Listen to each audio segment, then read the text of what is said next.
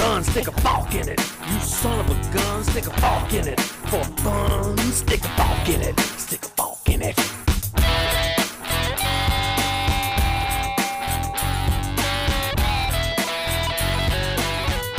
Hello, Forkers. Esto es Soft Fork It, el único podcast que es padrino de una planta. Este es el episodio 49, la magnitud de la herramienta. En el episodio de hoy hablamos sobre afrodisíacos para ballenas, inversar absorbores semihuérfanos, pero tiene dibujitos, la historia de mi tía con el Bitcoin y un viajecito puntual eventual. Y hay que volverte a dar la bienvenida porque la primera bienvenida fue en vivo. Estamos hoy acompañados, muy afortunadamente acompañados por nuestra amiga de, de podcast anteriores, Marcela Colmenares. Yo no me puedo imaginar tu nombre sin pensar en Marcela No sé Valencia. quién es Marcela Valencia. Ah, yo ¿Quién es que Marcela tú- Valencia? La de Betty la Fea, por favor, cultura no sé pop. quién es, pero ¿cuál es ella? ¿Cuál era ella? Eso, eso, cultura La- pop de te lo dejo, repente. cultura. La esposa de Don Armando, ¿Y quién era don Armando? el protagonista. Pero él El estaba casado. protagonista. marico! Sí, yo también. O, o- o bueno, no sé si esposa o comprometido, no me acuerdo. Pero la protagonista no era Betty la Fea. Bueno, yo dije el protagonista. O sea, hay un protagonista y una protagonista. Ah, sí. Ok. Ah, ¿saben qué se me olvidó? Lo mismo de siempre. La foto y ponerlo en La Instagram. foto, la vaina, bla, Es bla, bla. súper en vivo, útil para el podcast. Selfie. Ay. Bueno, Entonces, ayer, no, ayer no, el domingo fueron los premios Oscar. El domingo fueron los premios que, que es el tema de la semana. ¿Qué premios son esos? Esos son unos Eh. premios de un tipo que se llamaba Oscar, que le gustaba Mm. mucho el cine, Alfredo. Está bien. ¿Cuántos van? Son importantes. 90. Este es el 84, creo. ¿Y lo, y lo algo pones en números romanos? Esperemos que no. No, yo creo que no. Entonces no es importante. Porque las cosas importantes las ponen siempre en números romanos. De hecho, voy a empezar a poner el episodio de En nuestro números podcast romanos. en En números número romanos. romano. El próximo es L. L. L. Está bien. O Forkit L. Ok, ya va que no publiqué lo que iba a publicar, vale. Bueno, el punto es que ganó la película Parasite como película del año. Ajá. O sea- eso, eso está O sea, súper, eso quiere decir que esa polémico. película es mala, ¿no? O sea, bueno, Exactamente. según Jorge, Jorge, dinos tu opinión. Sí, porque para mí Parasite es la oda al comunismo. Y le dieron el premio. ¿What? ¿por qué la oda es comunismo? O sea, ya va, ¿ustedes vieron Parasite? Sí. Sí. Ok. O sea, No, ya, es- espérate. Sí. eh, Marcelo no ha visto No, Parasite. pero me vi en la sinopsis completa en escrita. Ok, pero primero, ok. Pero bueno, No es lo mismo. No es lo primero, mismo, ¿ok? No es lo mismo. No hay, no hay spoilers. eh. ¿Estás spoiler. dispuesta a escuchar Sí, spoilers? sí, sí, claro. Yo, sí, yo me leí la sinopsis. Sí. El, el- el punto Spoiler que, para eh, todo lo que es eh, Parasite. O sea, toda la película fue una envidia de los que no tenían nada, de los pobres, al que, al que tenía la casa chévere y... Una envidia no. Hay un chévere. grupo que no tiene nada, lo que pasa, y ese grupo que no tiene nada se trata de aprovechar de los que tienen algo. Eso es capitalismo normal. Pero al revés entonces. como que al revés. O sea, fíjate, la, la- la lucha no está entre las clases. La lucha en realidad es entre unos que no tienen nada, que se están tratando de aprovechar de los señores de una manera, y otros que no tienen nada, que se tratan de aprovechar de otra manera, y en algún momento se encuentran, y hay un enfrentamiento donde hay violencia y, y- y empieza a haber una lucha. En realidad, cuando hay violencia contra los ricos es como colateral. Si la recuerdo bien la película, la vi hace meses. Y me encantó, por cierto, lo cual quiere decir que A mí me encantó también, pero yo tengo que decir, o sea, mi opinión de la película es que es una película de Tarantino, Sí, que eso no es Tarantino, pero es una película de Tarantino. No, pero no sé si esto es una crítica, pues, excepto que le No, ganó no, la eso de no es una Tarantino, crítica, entonces. eso, es- eso es que a mí, a mí me Pero, encantó. ¿cómo, Claro, pero le ganó la de ¿cómo termina Tarantino. la película? Al final que yo no me acuerdo. No O sea, como yo sé que... Pero, pero no te acuerdas o, No, viste, pero ¿no? yo sé que estaba el... Al final el- hay un baño de que es sangre. que el señor del basement que viene y como que eh, se empiezan a matar, eh, Ataca. etcétera, etcétera, etcétera. Ajá, Sí. O sea, eh, eh, eh, Hay el- una cantidad de sangre. Jorge es el que la tiene más reciente que la cuente, pues. Cuenta el final, Jorge, spoiler alert. No, o sea, el, el final es que el, el tipo, o sea, primero el, el- el niño o el, el chamito, el, el teen de la familia que se estaba intentando aprovechar de los ricos es demasiado estúpido y todos son muy estúpidos. Y cuando va a buscar al, al parásito, al primer parásito versión punto uno- 1.0, eh, se, eh, se deja agarrar o se, se deja matar por el parásito, porque en realidad ya no estaba amarrado, porque la tipa, la esposa, había quedado viva después de la caída increíblemente de la, de la escalera, que se pegó contra cemento durísimo, quedó viva. Probablemente era un Sith. Exacto, lo desató y entonces el tipo, eh, cuando entró el chamito, eh, mató al chamito, o bueno, le pegó... No, no, no, es que todo es terrible, porque le pegó en la cabeza con una piedra, el chamito quedó vivo. Claro. Eh, el, el punto es que el, el parásito 1.0 sale a la fiesta y empieza a matar a la gente, y el, el papá, o sea, el que después va a ser el Pero parásito él no va a matar a la 2.0, gente, él va a matar a la hija del tipo. A la, a la, o sea, a, a la. Digamos, porque se hace pasar, o sea, A la que se hace pasar por pues. profesora, exacto. La compañera. Él va a matar Ah. a los otros parásitos, ¿ok? Sí, va a matar Pero a los él, otros él- parásitos. él- él parásitos. admira al tipo millonario y sus amigos. Igual No, que no los lo admira, parásitos. O sea, no lo admira. Está tener lo mismo que él. agradecido porque lo tuvo en su casa, pero resulta que el tipo no sabía que lo tenía en su casa. Obviamente, pero no, no, no era agradecido, no era agradecido, simplemente estaba aprovechando y estaba muy contento de que existiera. O sea, el título de la película es Parásito. Sí, ok. eh, eh, pero, al, pero al final, el papá de, el que termina siendo el parásito 2.0 Ajá. mata al, al dueño de la casa Al dueño de la Por- casa, sí. Sí. porque por envidia, por, porque le, le dijo que olía mal y este tipo, el dueño de la casa, Por la se reacción de refería mal. asco que él tiene a, a la hora de tomar las llaves del parásito 1. Entonces, él, exacto, no, o sea, no, no se puede contener más en el sentido de, wow, o sea, somos, somos humanos todos. No lo sabes, y estás en una situación horrible y vas a venir a reaccionar con ese tipo de asco. Ahora Jaime me convenció, Jorge, tienes razón, la vaina, es pura comunismo. Eh, eh, te estoy diciendo. No, no, no, es puro comunismo. No hay duda alguna de que es puro comunismo. Estoy Yo no totalmente de acuerdo, acuerdo, con yo de acuerdo. Yo creo que ustedes están muy politizados con la cosa. Exacto, Porque lo no que hay pasa ni es que yo no una la lucha de película, lo más clase. mínimo. Lo que, eh, eh, ni siquiera hay una lucha de clase. O sea, no hay ningún gobierno tratando de apoderarse de ninguna compañía. No, pero es, el pensamiento que, que los comunistas le instauran en sus seguidores. O sea, es como que odia al rico. No, Jorge. Odia al rico. que- pero no es, o sea, durante la mayor parte de la película no hay odio. Hay odio solo al final, cuando hay una expresión de desprecio y, y, y- y ahí hay no, una pero, reacción. ¿sabes pero qué? digamos, no, pero eso es Jorge tiene un exactamente. punto. Ok. Que es que la, la película, o sea, los personajes no odian a los ricos, no. Pero la película sí. ¿Ok? El tono Claro. con el que el director va contando la, la, historia. la- la película es una película sobre lo importante que es la desigualdad. Exacto. Está bien. Eso sí pero es. Ujú. no sé, de ahí a llamarla comunista me parece un poquito como muy politizada, ¿no? Lo que pasa es que Eh, tú sabes eh, que Jorge es un empresario que invierte en hamburgueserías, Claro. entonces él se siente personalmente identificado. Claro, o sea, está claro. targeteado, ¿no? Revisa Por- tu basement. Pero ya vas a ver, Jorge, que cuando tengas dinero, cuando tengas basement, dinero Jorge. vas a tener muchos parásitos. A revisar el sótano, se ha dicho. Mira, la, la primera hora de la película básicamente no pasa nada.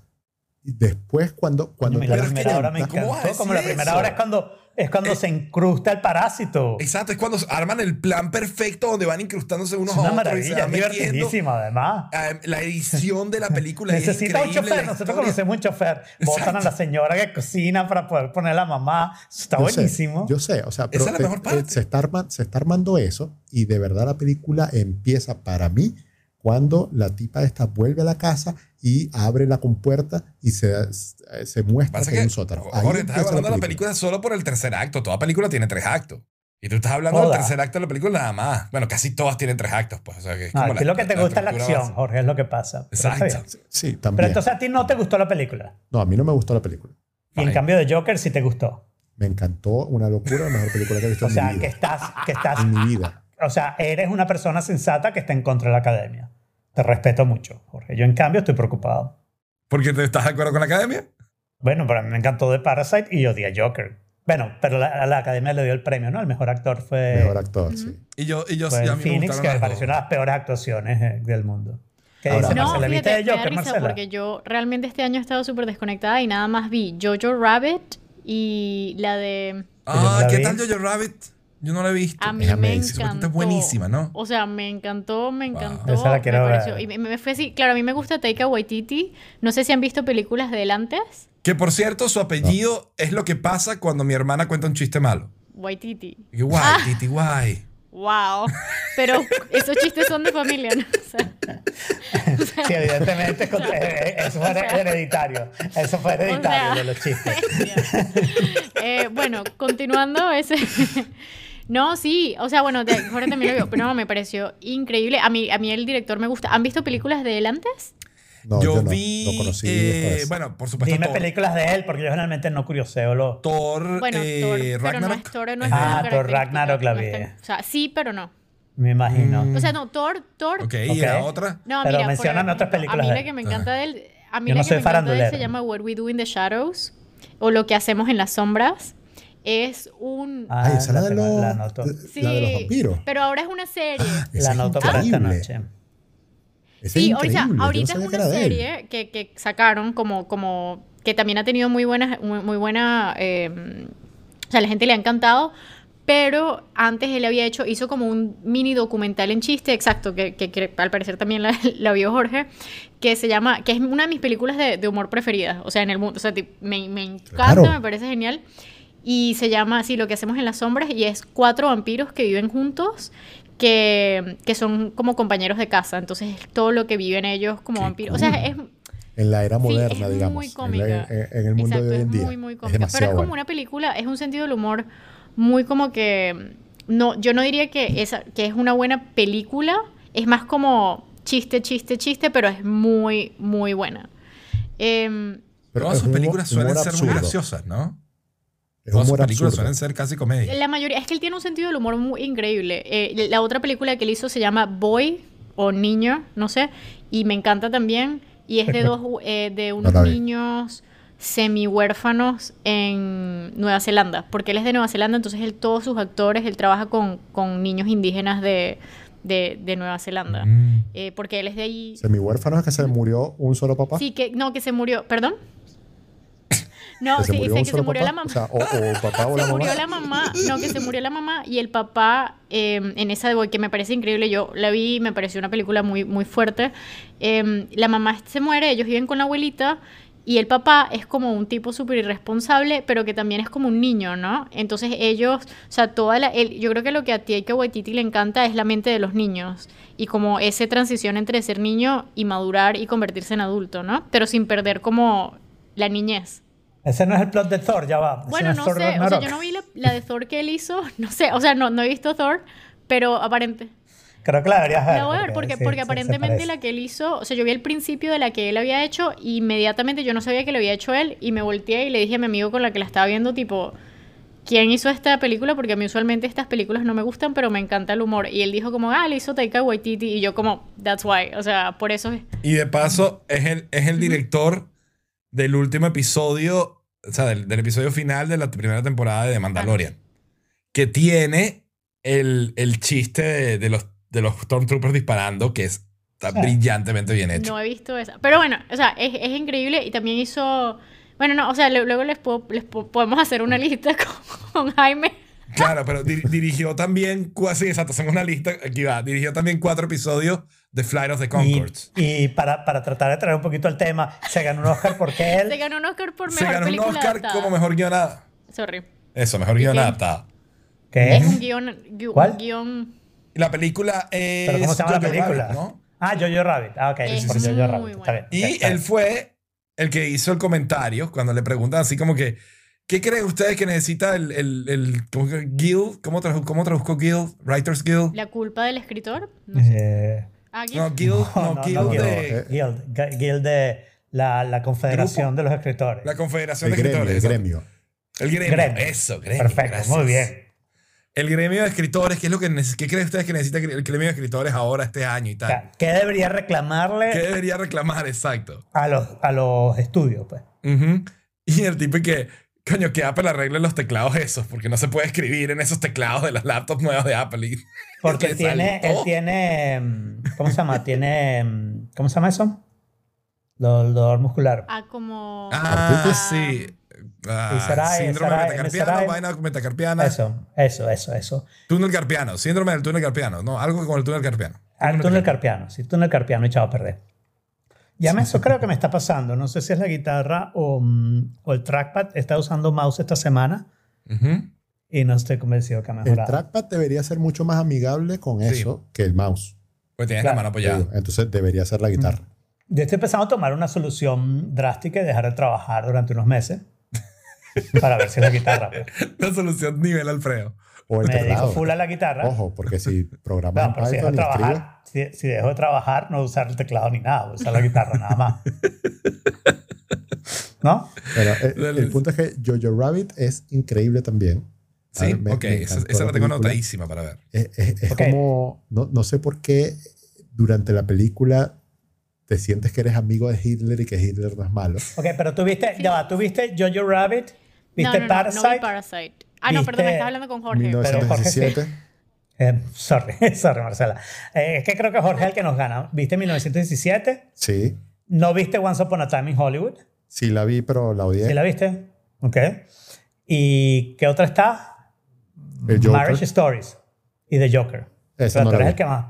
Marriage Stories no la viste, pero No The Joker vi. sí. No viste Marriage el que más Story, no la veas, Jorge. Está en Netflix gratis. ¿eh? Está en No, Netflix yo- gratis y la verdad que es una mierda. No, Chévere, Parasite para también la vi en los torrents gratis, así que no, por eso no hay rollo. Ah, No, pero no. por eso no te gustó. Parasite la tienes que ver en el cine porque la... No, no. No, yo vi Parasite en mi casa, olvídate cuenta. Eh, Marcela, o sea, ¿tú y- viste y Marriage agradezco Story? no pero me leí la sinopsis de eso también. Es que ¿Qué te pareció la actuación de, de Kylo Ren? en mi imaginación fue muy buena. no, no, no, no, no. Me leí, porque yo a veces como que me leo. Yo soy como que a mí no me importan los spoilers. Porque ver la película si puedes leer la sinopsis. Sí. Es mucho más rápido. Pero te puedes salvar de ciertas cosas. O sea, tú fuiste el que me dijiste que viera Marriage Stories porque era el Kramer versus Kramer de nuestra época. Eh, lo- y lo es. Mierda, pero yo creo, yo, o sea, no sé, claro, Kramer vs. Kramer los vi en los años 70 me puedo haber olvidado. Cuando Era salió. mala, pero no era tan mala. Con mala como, o sea, tú lo que es buenísima, no saliste odiando todo lo todo el, todo Kramer vs. Kramer. Bueno, en las dos. En Kramer vs. Kramer hubo mejores actuaciones, Ajá. pero no, la película fue malísima, una porquería. O sea, ¿Pero por qué? tienen- there is no there there. There is not what? There is no there there. There, there. Ok. Sí, no hay nada ahí. Es, una pendejada, o sea.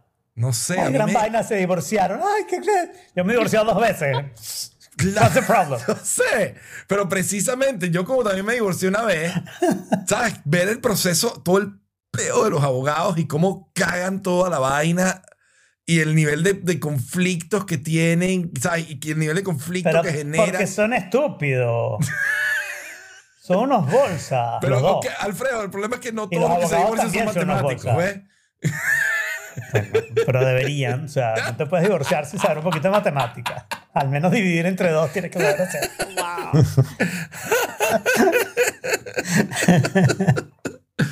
Ay. No, me pareció mala, mala, ¿En mala, serio? mala. Así de que bueno, o sea, la voy a dejar viéndola porque puedo mientras tanto ver el iPad y no sé qué, pero si no la quitaría. Wow, no, a mí, a mí lo que pasa es que, no sé, o sea, hit close to home, creo yo, o...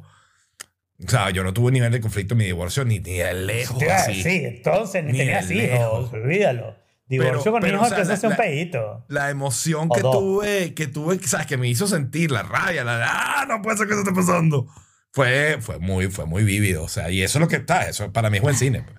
¿Estás a favor de Yo quién? estaba a favor de él totalmente, I'm sorry. Mierda, qué sexista eres. No soy sexista, perdóname. Ella fue la que buscó al abogado primero y la cagó todo. Sí, Sin ella abogado fue la que estuvo cagada durante todo el matrimonio viviendo en esa ciudad de mierda que vivía, Y- trabajando para el tipo. ¿Qué hecho fue lo que ella escogió también? Deja de defenderla. No, hombre, ella nunca, ella nunca logró escoger nada. Él siempre se impuso. Ok, ahora la tengo que ver. Laura Dern, te vamos a decir, Laura Dern. Está gratis en Netflix. eh, Ese ya es un este, red flag. Bueno, sí, estoy de acuerdo contigo. está gratis en O sea, Netflix. ya está gratis en Netflix. Está gratis en Netflix antes de que Además, para él, el Oscar. Vamos a dejarlo bien además él lo dice como varias veces, como tipo, está gratis en Netflix, está gratis en Netflix.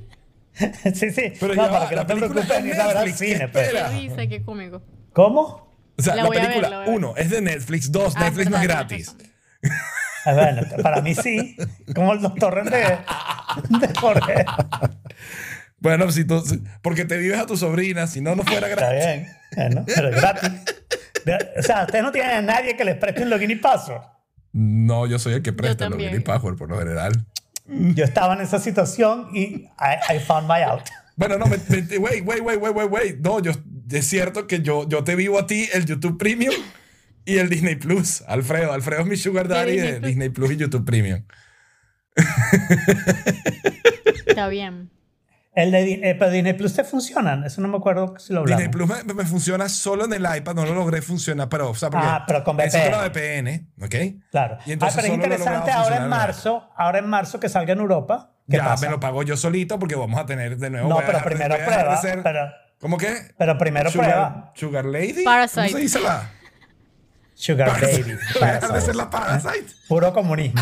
Este, pero mira. Y voy a pero, Sugar Daddy otra vez. Pero antes de pagar, pero antes de pagar, trata de ver si funciona gratis, aunque solo sea por experimento. Ah, ok, que funciona sin VPN. Porque, o sea, lo que yo quiero saber es una vez que esté en Europa, va a funcionar como Netflix, si yo voy a España, me encuentro con las cosas que tiene Netflix en España, We do it for the science. con la Yes. cuenta de Ana Karina. Este, por supuesto.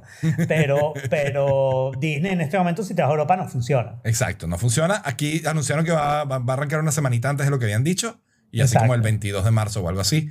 Si estoy en España, eh, lo... What? Wait, what? No preocupes a nuestra audiencia, Jaime. La tienes en Ascua. La tengo que se en va a mudar a Ascua, yo sé. Singapur. No, no pelen los ojos. Pues, es un- o sea, sería un viajecito puntual eventual. Con ida y Bueno, vuelta, eh, un pues. viajecito puntual eventual fue lo, que acabó con tu último trabajo. ¿Te recuerdas? Yo- Ouch. Jorge, esa historia es privada, Jorge. Eso era privado, para que sepa.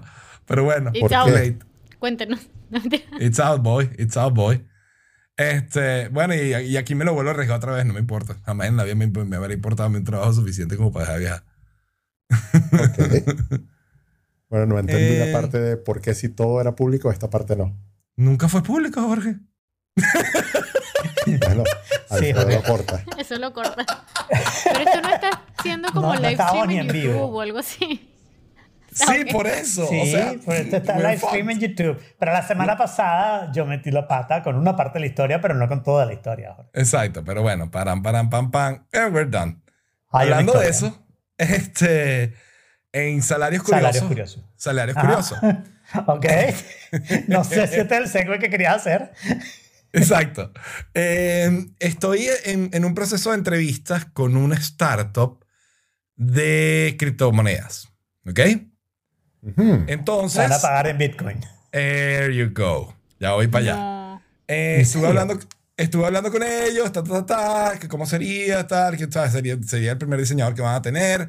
Es una moneda que tiene relativamente buena reputación. Tiene un equipo que está globalizado, repartido por todo el mundo, ta, ta, ta, todo pinta muy bien. Y cuando llegamos a la parte de salario, me dicen, bueno, te pagaríamos en 75% en Bitcoin y 25% en nuestra moneda. ¿Ok? Eh, además, ese 25% de la moneda de Energy en particular, que es la, es la moneda de ellos, no lo puedo tocar en 18 meses. Es como unos stock options. ¿Ok? Está bien, esa parte no me preocupa. Esa parte me preocupa a mí menos también, excepto el mega dump que va a haber cuando, cuando se cumplan los 18 meses, pero. ¿No? Pero el resto es en Eh, Bitcoin. pero no creas, o sea, a ver, a ver, a ver, hablando de esa parte, es como los stock options, ¿ok? Lo vas a tocar si lo necesitas y no lo vas a tocar Exacto. si no lo necesitas. Exacto. Y lo que vas a ver es la fe que tú tienes desde adentro. Claro. En el asunto no. Si tú no tienes fe desde adentro, sí No tienes que vender más rápido que los demás. No. No. tienes que vender más rápido que los demás. Te puedes meter, pero te van a pagar 75% en Bitcoin. A mí me preocupa más el 75% en Bitcoin. No tanto que baje, porque no creo que baje lo suficiente para que te preocupe. ¿Ok? Lo que me preocupa es que suba y los tipos no puedan. Ok, no te cuento. Bueno, no, te cuento cuál es la historia, ¿ok? ¿Ok? Hay una Porque en esa, parte, en esa parte me pareció interesante el modelo de ellos. El modelo de ellos es el siguiente. Ajá. Nosotros le vamos a pagar, vamos a poner un número random al azar, ¿ok? Me van a pagar, qué sé yo, 10 mil dólares al mes, ¿ok? En Pero Bitcoin. dímelo en Bitcoin. Un Bitcoin al mes. No, no, no, no. ¿cuánto? 10 mil, eh, no, porque es que es- eh, la tasa es 10 mil dólares al mes. Ah, o sea, te van a pagar 10 mil dólares, pero solamente te lo van a pagar en Bitcoin. a lo que esté Cada en 15 Bitcoin. días me van a, me, van a- me depositarían 5 mil dólares. Entonces ellos lo que van a tomar es la tasa de bit, la tasa, la tasa para calcular Bitcoin. Ah, ok. O sea, no te está pagando en Bitcoin, te está pagando en dólares, pero cambiados a Bitcoin. Exacto, pero con, con, digamos, con el promedio de los últimos 15 días. ¿Ok? Si Bitcoin en estos últimos 15 días pasó ok. de 3.000 a 8.000, pues quedó en el, en el medio está 4.200 o algo así. Bueno, entonces me lo pagan a 4.200. ¡Pum! Entonces eso es 0,3 Bitcoin y Claro. me pagan 0,3 Bitcoin. Claro. Mm. ¿Ok? Me- Ah, les quería preguntar qué les parecía. Si les parecía Eso, interesante, eso, fair. o sea, es más o menos lo mismo. O sea, lo que tú tienes que pensar en que en vez de que te van a pagar exactamente 10 mil dólares, te van a pagar aproximadamente 10 mil dólares. Exacto. ¿Ok? Porque depende cuando tú vendas los bitcoins y no sé qué, no sé qué. Ujú. Sí, y también Sí, te puede tocar como bueno como malo. O sea, tú puedes Claro, salir de ganando hecho, o puedes Yo salir creo que perdiendo. y yo lo veo como pero bueno en no, ambos vas, lados. a- pero no vas a ganar ni vas a perder mucho. Exacto. O sea, yo lo veo como bueno en ambos lados porque obtengo más bitcoins cuando está muy bajo obtengo más dólares. O sea, vendo de inmediato cuando, cuando el bitcoin está alto, ¿ok? Y tengo mis dólares iguales. Y si el bitcoin está muy bajo, lo dejo porque me va a recibir Pero tu más salario, que tu sea. salario no, no puedes dejarlo porque lo necesitas para vivir, a menos que seas Claro, bueno, millonario. pero... Y no me lo hayas contado. ¿Cómo? ¿A ti te paga este podcast? No, no, bueno, no, no te Ah, puedo ok. decir, Alfredo. o sea, Ok. ¿Te acuerdas lo de la Este, NSA la o sea, semana pasada? Lo mismo. O sea, a ver, el problema es que tú vas a recibir un dinero y lo más probable es que tengas que cambiar al menos una parte de ese dinero Correcto, inmediatamente. una buena parte. Porque necesita pagar la renta, porque necesita no sé qué y no tiene suficientes ahorros para tomar esa decisión. ¿ok? Ujú. Ahora, si el monto, o sea, vamos a pensar ahora, si ese monto promedio que te van a pagar es suficiente, ¿ok? Es bueno, que te permite ahorrar y demás. Ujú. Bueno, ahora la ventaja que tienes es que tú puedes tomar la decisión de si ahorrar en bitcoins Coin o ahorrar en en lo otro. Exactamente, eso es lo que estaba pensando. dependiendo de cada 15 días como lo sientas, ¿no? Y algunas veces será Bitcoin, otras veces será moneda y vas cambiando de uno al otro y no sé qué, no cambies demasiado. Trata de tener más o menos una política de eh, la mitad de lo que vayas a ahorrar lo dejas en Bitcoins o dejas todo, pero nunca pasas más de la mitad de los Bitcoins. así. Exacto. Una política de acuerdo a tu, a tu sentimiento respecto a los Bitcoins y a tu estómago, ¿no? Exacto. O sea, a tu estómago sobre todo, porque a mí me daría demasiado nervio tener plata Claro. en Bitcoin en cualquier segundo. Bueno, pero Claro. lo mismo, lo mismo hizo Jorge. Tomó una decisión en base a su sentimiento, en base al estómago, para invertir. Ah, Claro, para invertir. Eso El Bitcoin, sí. El Bitcoin no te lo puedes comer, ¿ok? que es una desventaja. Él al menos puede ir ahí a comer cuando quiera. El, el asunto es que sí, vas a tener que pensar más, ¿ok? Tu plan de inversión, Ujú, Cosa que es bueno. Porque ahora tienes una condición de que te es muy fácil tener, tener Bitcoins, Claro, claro. ¿ok? Eso es lo único. Y el resto, entonces, el 25%, que no puedes tocar en 18 meses y no sé qué, no sé qué, tienes que investigarlo bastante más, Ujú. ¿ok? Sin dejarte Bueno, pero en teoría, voy, o sea, en la teoría estoy, presión. eh, es la moneda de la empresa la cual voy a conocer por detrás y por delante y voy a saber Claro. más o menos cuál es el estatus de la historia, pregunto, ¿no? El 75% que va a ser en Bitcoin te alcanza para cubrir. Sí, o sea, de hecho, cuando yo les dije a ellos lo que yo quería ganar, ellos estimaron eso como el 75%. O sea, el 25% lo pusieron on top of that. Ok, Sí. entonces sería como Típica opción. eh, ahorros eh, como Bueno, no, es, chamo, asegúrate de que esta vaina valga, Claro. porque tienes una bola de plata en eso. O sea, Ujú. si esta vaina vale, te pones a valer. Y esa parte de 25% te la pagan con el mismo esquema del promedio, Sí, o si sí. te la- Sí, ok. Ok. Está Sí. bien. Está bien. Sí, no me preocuparía cero a mí. Ok, cool. Pero claro, yo soy un fiel creyente en Bitcoin. No, y además sería trabajo remoto y sería una buena marquita para el currículum haber trabajado en una startup de cryptocurrency. So. Y, Sí. O sea, ya por ahí va bien, ¿no? Sí, está bien. ¿Y de qué? Bueno, ¿De a- diseñador? ¿Cómo? ¿De diseñador U- gráfico UX UI, sí. o de UX? Ok, UX UI. Ujú. ok. Bueno, Entonces, bueno, vamos a ver. a, a- a mí me bien. daría terror. Pero eso soy yo. A ti te daría terror. Terror. No, yo creo que, o sea, si yo tengo años en esto, que creo en la, creo en la idea desde siempre. Una, digamos, una pregunta Ujú. adicional. ¿qué, ¿Cómo está la situación en España respecto a pagar en bitcoins? No, no hay muchos sitios donde yo pueda pagar en bitcoins, no, pero sí, Sí, puedo transferir mi averiguado. cuenta de aquí. Pero No has averiguado. demasiado tampoco. Porque eso de repente te puede producir una cantidad de oportunidades y que no has visto ahora porque de repente no tienes un wallet activo como lo vas a tener. No, estás pero sé, un yo, ese problema, el problema con Bitcoin es que Bitcoin, por, por, o sea, es un asset más que un currency. ¿No? Estoy de sea, acuerdo, estoy de acuerdo, pero, pero igual uno no se fija por esa razón, como uno lo piensa como un asset, por esa razón uno se fija en, en la transaccionalidad que tiene, porque no te interesa transaccionarlo, porque tienes que pensar un montón de cosas. Pero ahora para ti va a ser una especie de currency porque la vas a recibir todos los meses. Claro, Y yo eso, sé. eso te va a pero- cambiar la manera de pensar sobre eso y puede ser que haya Maybe. cosas Pero Yo me interesantes. acuerdo que yo, Pero o sea, yo lo único que yo compraba en Bitcoin en mi vida fue la licencia de un software que costaba 20 dólares y yo lo compré en 10 porque si lo compraba en Bitcoin era mitad de precio y eso fue como 0,1 Bitcoin, lo cual hoy es como 3 mil dólares. Un software Sí, pero no eso, uso. pero eso, eso no importa. O sea, eh, eso es lo que te digo. Ese es el tipo de pensamiento que te evita pensar en, en Bitcoin como currency. Claro. Pero ese es un pensamiento, porque en ese momento eso era lo que valía el Bitcoin. Claro. ¿Ok? O sea, lo mismo podrías pensar, tenías 10 dólares en la cartera, si lo hubieras puesto en Bitcoin tendrías 3 mil dólares. Es lo mismo. Eh, I guess. O sea, pero la gente no piensa así fluidamente sobre las monedas. Cuando podamos pagar con Bitcoin en cualquier lado, va a ser el mismo año que el eh, desktop en Linux. eh, Bueno, pero tú em- empieza, empieza tú por aceptar Bitcoin en tu hamburguesería y voy y te compro. No, yo no quiero No, aceptar Bitcoin claro. hamburguesería. Vende una hamburguesa en un Bitcoin. Eso sería, o sea, crea una hamburguesa que la única manera que te la hagan es que pagues un Bitcoin. O sea, De- 8 mil dólares por una hamburguesa y te aseguro que hay alguien que te la va a comprar, pana. O sea, te estoy dando tremendo plan de negocio con muy poco esfuerzo. Seguro que sí. No, no, no. Lo detesto. O sea, no, no, es que no, no hay, no hay nada detrás que, Jorge. Jorge, No, no, no, Jorge no. vendiendo ese Bitcoin lo más rápido que Pero pueda. además, o sea, me da risa, pero no te parece lawful, Jorge. Es lo que pasa. Es que no hay nada que lo respalde detrás. O sea, es como. A la moneda como- tampoco. Claro la que moneda sí. tampoco, que- Jorge, que es una sí, ilusión. el- el es una ilusión. Los países, etcétera. O sea, hay Pura algo. paja, pura esto- paja, nada de eso existe. estos son Te han unos convencido. Las monedas se llaman fiat no currency. Fiat currency. Porque son cuestión de fe. Son cuestión de fe. Si tienes fe, tienes fe. Y si no tienes fe, no tienes fe. Y eso es Bueno, todo. yo no le tengo fe a Bitcoin, pues. There you go.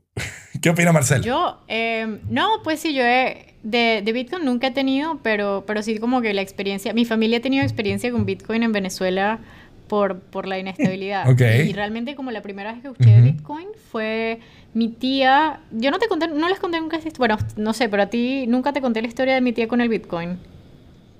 Bueno, Creo yo que tengo no. una tía en San Cristóbal que es ingeniero electrónico y es profesora en la ULA, en la, perdón, en la UNED, en la Universidad eh, Nacional Experimental del Táchira.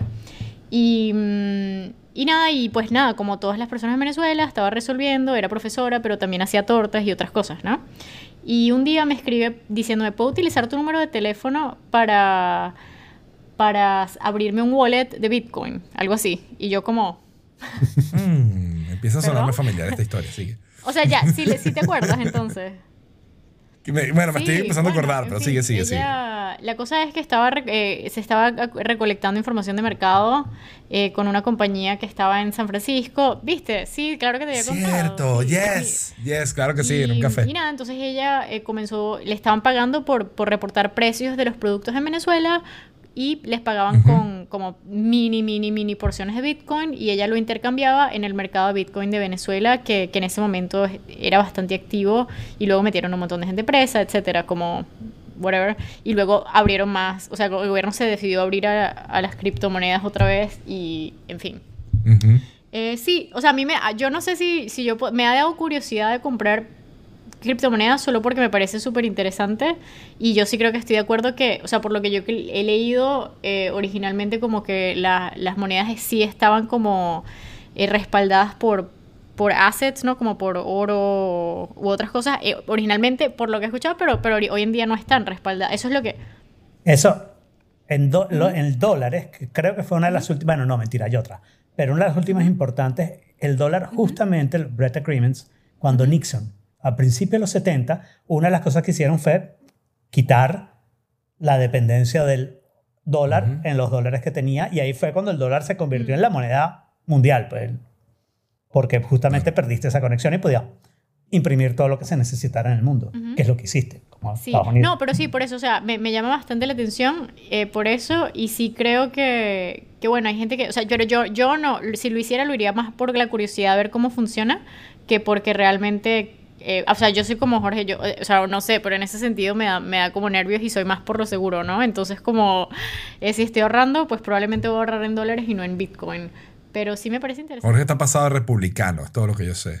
Sí, que la película no porque es comunista. El Bitcoin no porque no tiene respaldo. Cuando Jorge compre una hazañita lo podemos incluir en el podcast que vamos a tener Carlos y yo. Exacto.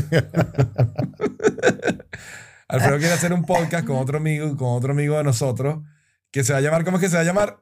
Se llama Ripping the Papers, es de política. Ripping the Papers. Two all white Latino males mansplaining the current state of the US of A. Básicamente, every podcast out there, ¿no? Sí, pero este es self-aware. Pero este es honesto. Este es honesto, honesto y Pero sincero. Es, es- es- Exacto, es como otro woke. nivel de Exacto. wokeness, igual, como que es súper woke. Eh, ¿Y van a hacerlo en inglés? ¿Y cómo fue? Sí, ¿y cómo fue el otro que dijiste tú? Tú dijiste que era un alt-right y un libertario. Eso, Una, una alt-right y un libertario, según. Sí, exacto. Wow. Bueno, yo como full disclosure, yo invierto mucho en bitcoins. Es probablemente el asset en que más dinero he ganado. ¿ok? Ujú. y, y he mantenido una posición en bitcoin constantemente desde el 2015. Me Cuando atrevería a recomendé decir. comprar bitcoins a, Incluso, 2000 a 215 dólares. Ah, eso, me atrevería a decir incluso, Jorge, que tú te has vivido las ganancias de Bitcoin de Alfredo cuando nos ha invitado a un restaurante más de una vez. Mira, es que, a ver, Más de una vez, no sé.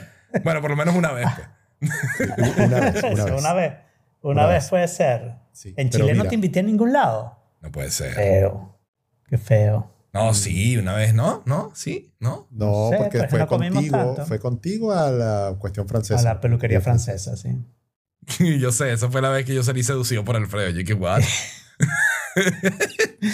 sí, no, Marcela, esto es un cuento muy bueno. O sea, el re- Alfredo me lleva a este sitio, vamos a ir a este sitio, ven y tal. La comida fue tan buena, el vino estuvo tan bueno, el postre estuvo tan No, además, fantástico. pero además toda que la yo salí así como o que, sea, Alfredo, tú te el- me lanzas una puntarita y yo, yo le echo bola, huevón. Estoy burda de influenciado. Así fue como salió Jaime. O sea, ya entiendo como que una... ¿sabes? De repente hay ciertas tipas que, que pueden caer con eso. Coño, sí. Bueno, a ver, para, y full disclosure aquí, el mío ahora. Yo, Ajá. yo detesto Bitcoin como idea de que eso es el futuro de la moneda, etcétera, etcétera. Pero, What? pero respeto muchísimo y aplaudo a la gente que compra Bitcoin barato y lo vende caro cuando sube y que toma el riesgo y, y, y que básicamente le quita dinero a otro, porque el, el- el dinero de verdad de otro. Porque Bueno. en Bitcoin eh, Jorge, tiene que ser... eso es no, pero un momento, todas las transacciones ser- en la bolsa, todo, por eso, todo es por así. Eso, por eso, esto Ok. es... No, y te Esto- digo una cosa, mi primo hoy me, estaba, me contó un método en el cual está haciendo un montón de plata y me quedé sorprendido. Binance, una de las de los exchanges de Bitcoin, está ofreciendo un nuevo producto que, que es apalancamiento. Tú metes cierta cantidad de plata, por ejemplo, mil dólares, ¿ok? Que, vas, que estás arriesgando. Y entonces eh, tú dices, ¿en cuánto, cuánto, digamos, how many times, cuántas X quieres el apalancamiento? Quiero 10X, ponte. Te, tienen- Pero no te, deja- no te dejan escoger. te dejan escoger hasta 125. Hasta 125. Hasta 125 es enfermo, Alfredo, es enfermo. Está bueno. Ok. Está bueno. Y entonces, ya te voy a mandar los links, te voy ¿Cómo a mandar todo, porque ya tengo toda la Por favor, información. Binance. Por favor. A mí eso me encanta. Y entonces te dan, o sea, tú metiste mil dólares, ¿ok? Pediste un apalancamiento, apalancamiento a 10X y te dan 10 mil dólares. Toma, aquí tienes 10 mil dólares para, para en qué moneda los quieres. Pues en Bitcoin. Ponte que el Bitcoin vale, un, Bitcoin vale 10 mil dólares. Ok, te dan un Bitcoin. Boom. Si el Bitcoin, te lo dicen ahí, si el Bitcoin baja de 9 mil, ok, si baja, digamos, el monto que tú tienes apalancado, te lo quitan. Te lo quitan, perdiste los mil dólares, buenas noches, gracias por participar. ¿Ok? Pero si sube, las ganancias son tuyas. Entonces, si el Bitcoin sube 30% y tú te ganas, ¿sabes? El Bitcoin ahora vale 13 mil y vendes, los 3 mil dólares son tuyos por haber invertido. Pero va, ellos se tienen que quedar al menos con una Se comisión. quedan con un ¿no? fee. Ujú. Ok. Está Pero muy bien. va, esa es una forma de hacer mucha plata muy Bueno, rápido. le digo, le digo una ¿Cuánto es cosa. el tiempo? Esa ¿Cuál es. el, el- el tiempo, por ejemplo? Tú decides cuándo compras, Tú cuándo decides, vendes y cuánto es, la, decides. paquete- cuánto es el Déjame decirte que esa es la base de mi inversión de crecimiento, no con Bitcoin. O sea, con Bitcoin recientemente, pero desde 1991. ¿Ok? Eso es lo que yo he estado haciendo con básicamente el Nasdaq Index. Ok. ¿Ok? O sea, invierto en el índice, pero con apalancamiento. Y claro, Ok. ellos me cobran un fee, bla, bla, pero al final estás ganando 10 veces más, tu ganancia es 10 veces más de lo que sería Claro. si solo utilizaras tu dinero, ¿no? Claro. Bueno, yo estoy, esto, esto fue Very hoy y impressive. estoy mind blown, o sea, yo- ¡uh! Very impressive que eso se puede hacer con Bitcoin. El problema es que Bitcoin es muy, se, se mueve mucho, ¿no? Ujú. Claro, fluctúa Y entonces- muchísimo Y, y, entonces tienes que buscar esa proporción, la No, adecuada diría para hacer la curvita el- el- correcta. exacto. No, eso se y el calcula. truco, y hasta eso se cierto calcula. punto. Sí. Sí, Black Scholes Equations, claro. All right, mathematician, Pero you to- may help toda esta vaina es como agarrar plata e irse para Atlantic City. No, no es, no, es, Jorge, no es, no es. Porque si tú tienes estómago, el, el índice del Nasdaq, por ejemplo, ¿ok? Velo cada 10 años y prácticamente es 10% arriba siempre cada 10 años. ¿ok? Siempre. No importa que 10 años agarres, eso es 10% arriba. Entonces, tú tomas la decisión de que ese número es suficiente para ti. Si quieres más, tienes que arriesgar. Porque mayor interés, más riesgo. Eso siempre es un, un teorema matemático, ¿no? Pero si tú decides que eso es suficiente para ti, eso es duplicar tu dinero cada 7 años más o menos, ¿ok? Tú decides que eso es suficiente para ti, lo haces y mira, ha estado pasando consistentemente, ¿ok? Y el día que no pasa, la desgracia es tanto que con tal de que hayas pasado suficiente abonos y otras cosas, you're okay. O sea, depende de tu edad, ¿no? Tienes que decidir cuánto arriesgar y de tu dinero, por supuesto, y de tus entradas, etcétera. No Sobre sé, todo, yo- etcétera. yo voy Es por el la estómago. hamburguesería. Lo que, impor- lo que importa es el estómago, pero es un, es un problema de estómago. Tú la, la hamburguesería no te da estómago. A mí me causaría una úlcera tener una hamburguesería. Estaría vuelto loco. ¿Ok? ¿Por las papitas? Seguro. Af- Afortunadamente existimos No, personas sí, muy por lo que comería. Lo que, co- por lo que comería. No, porque es, es un problema de que, de que te tranquiliza y que no te tranquiliza y es subjetivo. Es completamente subjetivo. A mí obviamente me tranquiliza la matemática. ¿Y en la hamburguesa ves la matemática? No, no la ves. Porque lo que es antes puede, puede cambiar dependiendo de la competencia que te sale, dependiendo de la cantidad de cosas que a mí me tendrían al borde. Y a Jorge, en cambio, confía que él va a poder lidiar con esas cosas. Sí. Cada cual a su estilo, pues. Sí, sí, sin Todo es duda. válido. Adelante, Bueno, pues. Además de eso, yo les tenía otras preguntas con respecto. Ustedes me dejaron traumatizado cuando me dijeron que no les gustó el nombre de mi proyecto nuevo. ¿Ok? Y entonces me quedaba pensando en nombres de proyecto. ¿Ok? Este, Ok. Tengo dos propuestas. O sea, bueno, primero dejar claro que, sin, o sea, sabes que yo, este, Marcela, para que te pongas Ok. al día, este, yo, estoy, yo estoy, voy a empezar a escribir una especie de blog, de artículo de Little Me- Life me Lessons. comentaste. ah, Cosas que hemos hablado. Te comenté. Entonces lo llamé meliorem.life. ¿Ok? Que, que es mejor en latín. Y esto. Mira la sonrisa de. Marcela. Ok, y Marcela también se burla. Go. está la cámara prendida, Marcela. Está la cámara prendida. Sí, yo sé, que yo sé que yo también me veo. Perdón, no puedo. Yeah, I'm watching Ok. you. Sí. Y entonces, Sí. este, te puedes reír, no, No, no, importa. no, no. Eh, sabes, yo quería hablar, sabes, mucho sobre estoicismo, mucho sobre todo esto. El primer nombre que se me ocurrió, pero claro, tendría que si mi apellido fuera Pérez, definitivamente tengo el nombre perfecto que sería Perestoica, ¿no? Bueno. No es el nombre perfecto. Es una idea completamente distinta al estoicismo.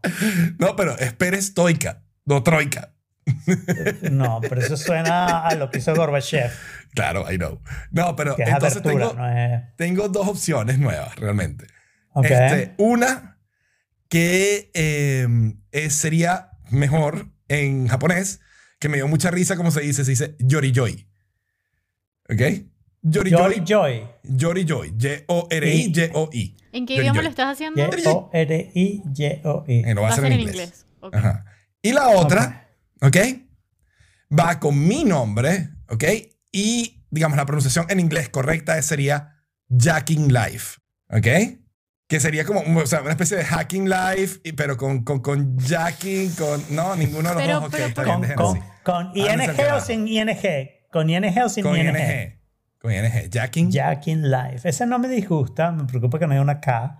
Pero ese Hay no una me K. disgusta. Hay una K. O sea, jacking como, como el verbo jacking. Ah, dijiste como tu nombre, me confundí. Claro, porque viene, viene con mis iniciales JC de mano, pues. O sea, pero... Sí, pero Jack King Life. El rey de la vida. No, no, no. No, pero, sí, no, jacking El suena japonés, terrible, el, pero, el o sea, japonés no me molesta, me preocupa igual que lo vas a tener que deletrear Lo vas a tener que cada deletrear. que Y lo ya diga. en ese, en ese caso ya eso- perdiste. Sí, ¿Cuál? sobre todo, sobre todo que no vas a poder hacer En el un caso que lo brand. tienes que deletrear. Ah, bueno, sí. Sí. Eh, Por por favor, intente de nuevo más tarde. Ok, ok. Try again later. Ok. Param, param, pam, pam. Pero sigue intentando, o sea, esa es la manera de, de conseguir un buen nombre. Lo bueno es que he estado escribiendo artículos que no han salido, pero que tengo ya listos y hechos para que cuando, ¿sabes? Empiezo a sacar los artículos, tener ya para unas cuantas semanas. Y perdón, pero eh, porque quizás ya hablaron de esto antes, pero de la, la temática como tal es, o sea, Hacking Life es como de mm, Es como, es como. Little Life Lessons. Ok, ok, ok, sí, ok. sí, exacto. Ok, Ujú. ok. Te voy a mandar, de hecho, dos de los artículos si quieres para que los leas y, y me cuentes qué te parecen, ¿ok? Porque creo que ya además conseguí el tono con el que los quiero contar, ¿no? Con los que los quiero No, escribir. buenísimo. Entonces, Em, Pero es sobre estoicismo, ¿no? no necesariamente, o sea, ya, ya tú vas a ver. O sea, te lo- de hecho, te lo voy a mandar a ti también para que lo leas y, y- y me cuentes qué te parece, ¿ok? Hmm, ok. ya, ya, ya tienes sospechas, Alfredo, de que no le va a gustar. Está bien, está bien. Bueno, y Eh, Ana aquí- Karina les manda un abrazo a todos. Ah, qué linda Ana Karina. Em, pero también, eh, ¿qué iba a decir yo? No, pues depende mucho también del estilo y eso. No sé si ustedes han visto, me imagino que sí, el blog de... em, em, ¿Cómo es que se llama? El de Tim Urban. em, el de Wait But Why. Nope. Nope. Uf, es No. muy... Bueno, les puede gustar o no, pero a mí me parece que es un blog Claro, increíble. en las Lo voy a poner... Cuando encuentre las notas lo pongo. Pero... ¿Te- ¿No te, no te Sí, di el link? Lo tengo abierto. Si te di el link. Eh, ya lo estoy abriendo. Em, pero bueno, sí, no, es un, es un blog increíble y se llama Wait But Why, que es como, o sea, hasta el mismo nombre, ¿no? Como, Ah, Wait Why, sí, me que es suena, como de que- hecho. que te paras ahí y Yeah, dices, ya, yeah, pero ¿por qué? em, entonces, y habla de cosas súper random que tú te imaginas, y, y, y además hay artículos que tienen como 10 páginas, ¿no? Que es como, ¿quién se va a leer eso? No, esa es la cosa, que los artículos son una vaina, son o sea, un, un- libro. O sea, son a mí yo me he leído varios Son artículos brutales, son completos. brutales, pero, pero Jorge no leería ninguno Sí, nunca, sí. porque si no tiene video, no lo ve. Yo, pero tiene dibujitos, él hace dibujitos. Él hace dibujitos como, como en paint. Alfredo está teniendo problemas técnicos. Sí. Hay, hay algo que se está moviendo. Yo no sé, está matando Eh, algo. Tranquilo, ¿Sabes el tú truco solo ese? ignora. El truco ese de cuando alguien, o sea, que, que hay una ventana y la gente se va bajando Va bajando la escalera. poquito a poco, como si fuese una escalera mecánica. Eso mismo acaba de hacer Alfredo. Búsquenlo en el minuto 49 del video de YouTube. Estaba subiendo mi stand-up desk, Jorge, porque yo noto que salgo muy cansado del, del podcast. Ok, Y estoy pensando que es porque estoy sentado demasiado tiempo. es un problema de postura. Claro. Ok, Ahora estoy en mi, en patenitica bailando. Bueno, y dos de los, dos de los hosts de este podcast se entrevistaron entre ellos. Sí, sí, sí. Ah, ok. Bueno, Uno al otro. Sí, sí, sí, no. Yo llamé a Jorge porque, como saben, yo estoy, bueno, no sé si saben, yo estoy trabajando en el Banco Interamericano en la iniciativa de migraciones que pues trabaja con migrantes en América Latina y como Jorge tiene historia con migración y Chile, ¡Eres tú! ¡Eres Sí, tú! Exacto. En un podcast anterior. Em, em, pues nada, así como eh, básicamente yo estoy escribiendo un artículo sobre la modernización del sistema migratorio en Chile o de algunas partes del sistema y entrevistamos a gente del gobierno y yo quería tener para acompañar el artículo la perspectiva de, un- de una persona que, que fuera como migrante, ¿no? Y que entendiera un poco cómo funcionaba para que no diera como el discurso típico político de los, de los, de los políticos, sino, sino ya una perspectiva un poco más, pues una perspectiva distinta, en fin. Entonces sí, lo entrevisté hace, ayer, ¿no? Fue ayer. Sí, ayer. y estuvo súper bien. Mi jefe, le estaba contando a, a Jaime que le, le mostré una parte de la entrevista a mi, a mi equipo, a mi al jefe de equipo, y decía que tenías voz de locutor. Mira, diles que eso se logra con un Yeti X y el software que se llama Blue Sherpa. No es verdad, Jorge. Tú Tú siempre ahí. has tenido voz de locutor y no necesitas el Exacto. ni el, Gracias, ni el. Blue Sherpa, ni nada por el estilo. Siempre lo has tenido. Nosotros somos los que necesitábamos llegar al nivel para, Para como- medio equipararnos. Ujú, Pero ahora, pero ahora Jorge también lo usa y entonces volvemos a No estar en volvió, a- no volvió a sacar otra cabeza más, ¿no? No, pero chévere, me encantó, me encantó lo que conversamos ayer, porque es que hay tantas cosas que conversar acerca de la política migratoria de este país, que como yo he seguido durante los últimos cinco años, o sea, pero muy de cerca todo lo que está pasando, conozco las cosas por dentro en el Departamento de Extranjería, Mm. conozco las cosas desde el punto de vista de, de cualquier inmigrante porque tengo contacto con muchísimos todos los días. Entonces, yo siento que tengo una, una vista panorámica de todo. Y no necesariamente la gente del gobierno la puede tener. Y no necesariamente la gente, que, lo- los, digamos, los usuarios del sistema lo pueden tener. Entonces, me siento privilegiado porque tengo esa visión para los dos lados.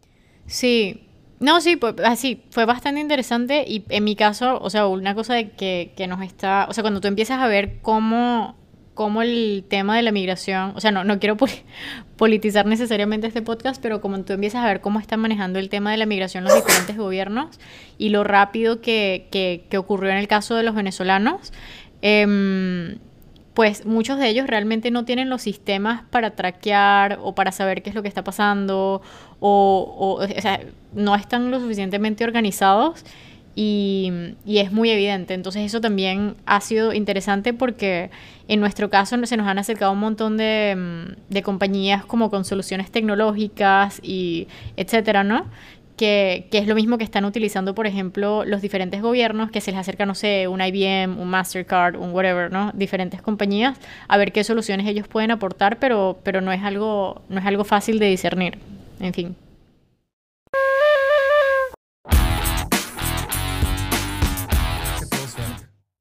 Como los negocios. Como Sí, los claro. negocios. Todo lo de Jorge es suerte. Jorge es pura suerte. Eh, Sí, es- ese artículo está chévere. bueno, para a Jorge que no cree en la suerte y nosotros No, que tenemos la campaña de que Jorge cree en la suerte. La suerte. Sí, ¿Cómo? no, pero es que ya, ya, ya me estoy Desde que está convirtiendo. Ya teniendo te hemos éxito. convertido, ya te hemos traído, ya. hemos, hemos terminado la, la, Me- me la transformación. poco, sí. Sí, y, y a ver, The esto es lo circle is mismo que complete. hemos hablado antes, pero en vez de personas Sí. con negocios. Yo no sé por qué no está en follow-up, pero está bien. Sorry, es verdad, debió estar en follow-up, tienes razón. Solo que, ok, Claro, yo tengo, yo tengo un problema. ¿Se pueden poner links ¿Qué en otros lados que no sean links? Sí. Ok. Puedes poner links donde quieras. Lo que no puedes es Ajá. poner opiniones donde dice links. Ok. Entonces no puedes poner el título del artículo, tienes que poner solo un link. Ok, pero ahora- Si vas ahora- a poner ahora- el título del artículo, ponlo en el mini. Ahora, eh. Google, Google Presentations tiene la opción de colocar, reemplazar el URL con el título. Exacto, no lo hagas. No. En links. Ah, ok. No, en links no lo hagas porque estás escribiendo una opinión. Y no Ok. hagas listas. y no hago lista. Ok. Yes, boss. Pero bueno, este artículo simplemente dice lo que hemos venido nosotros diciendo durante mucho tiempo, que eh, la mayoría de la, digamos, del éxito en la vida es suerte. ¿Ok? Tú, hay cosas que te, digamos, te predisponen a tener éxito en la vida o a que te vaya bien o a estar bien contactado, pero que al final los grandes big breakthroughs suelen ser simplemente suerte. Y en este caso es para los negocios, ¿no? Dice que los grandes negocios, o sea, el, el, digamos, el, los- el éxito así loco, grotescamente rápido, de crecimiento loco, suele ser más relacionado a la suerte que a una fórmula que tú puedas replicar fácilmente, ¿no? O complicadamente igual, o sea, da igual. Y es, y es divertido porque muchas de esas cosas de suerte consisten en atrevimiento, lo que estábamos hablando el otro día que- de correr riesgos. Y hoy también. Pero ¿qué pasa? Si corres el riesgo y fracasas, nadie se entera. Exacto. ¿no? Pero si corres el riesgo y tienes la suerte que tienes éxito, el resto del mundo dice, ah, ¿por qué tu compañía no es como Microsoft?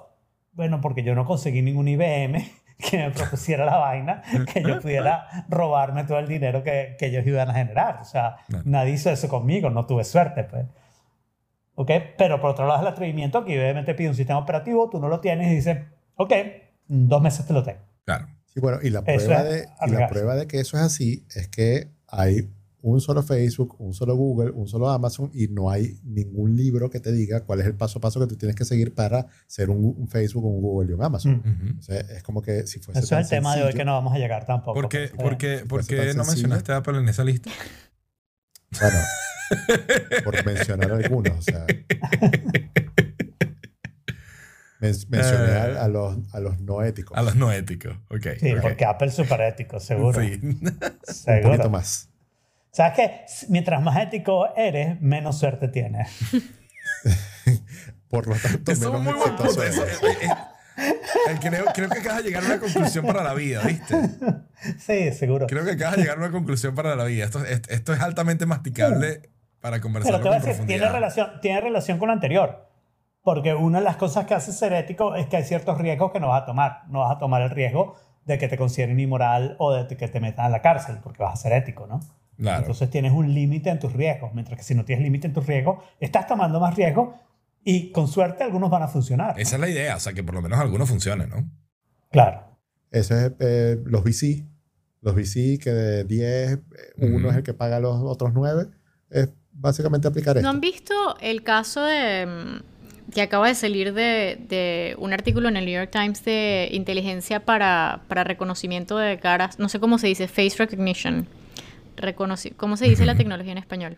Reconocimiento facial. Ok, reconocimiento, Reconocimiento. facial eh, de esta compañía que ha estado utilizando la policía. No sé si han leído los artículos. Se relaciona, sí. se relaciona porque lo que, o sea, no. está el Ajá. tema de la, de como la ética, no, y también cómo defines la ética, pero no, no. En eso, necesariamente en este momento. Aquí, nos metemos O con sea, pero todo. es que Tú quiero terminar. Entonces, básicamente está esta compañía que, que, crear, que creó un austríaco y un australiano, perdón, no austríaco. Y mm, eh, esta compañía lo que ha hecho, lo que ha hecho la diferencia aparentemente como Google y otras empresas por temas éticos supuestamente decidieron no lanzar esta tecnología de reconocimiento facial, ¿no? O no lanzarla de la misma manera. Pero esta otra, fundada por el australiano, em, comenzó, eh, hizo un crowdsourcing, agarró todas las fotografías que estaban públicas de Facebook, Twitter, etcétera, LinkedIn, todo lo que existe público que la gente, donde la gente pone su fotografía. Y con esa información, Ah, sí, sí, sé. y con esa información, entonces, bueno, lo que quiero decir es que están hablando de venture capitalists, de VCs, y, y pues muchos de los, de los venture capitalists más famosos que, que hay, eh, o sea, de los, unos de los, que, de, de los primeros que, que invirtieron en Facebook, por ejemplo, están envueltos en, en, el fon- en, en- en el fondeo de esta compañía que estaba como nadando por debajo del agua, ¿no? Y aparentemente nada, o sea, es un tema, o sea, es un tema ético súper importante porque, por ejemplo, uno de los casos que el New York Times está hablando, en los que la policía reconoció a un pedófilo, si no me equivoco, era un pedófilo, tenían, eh, te- Siempre usa a los pedófilos para Exacto, esos bueno, claro, ejemplos, ¿no? porque que relatable, ¿no? A la gente le encanta. Porque nadie, y nadie, y nadie, Nadie se va a poner en contra, de exacto. eso. Sí. Bueno, no Entonces- sé, Jorge come bebé. No olvidemos que Jorge come pero, bebé. no, pero por Bueno, favor. pero es distinto, es distinto. Pero bueno, básicamente como que... No, de esa manera, Jaime. Ay, Ah, no, no, no, de esa manera, chiste, Esto no. estuvo peor que el de... No, no, bueno, no. en fin. Ok, pero... mm, em, bueno, reconocieron un pedófilo que, había, que, que habían encontrado, o sea, tenían la cara de él borrosa de un video y lo reconocieron cuando lo ponen en el sistema, la policía, lo reconocieron porque estaba en la fotografía de, que una mujer había hecho en su gimnasio donde aparecía pequeñito en el espejo del gimnasio donde ella estaba. Y ahí fue donde localizaron el gimnasio y Oh localizaron a él.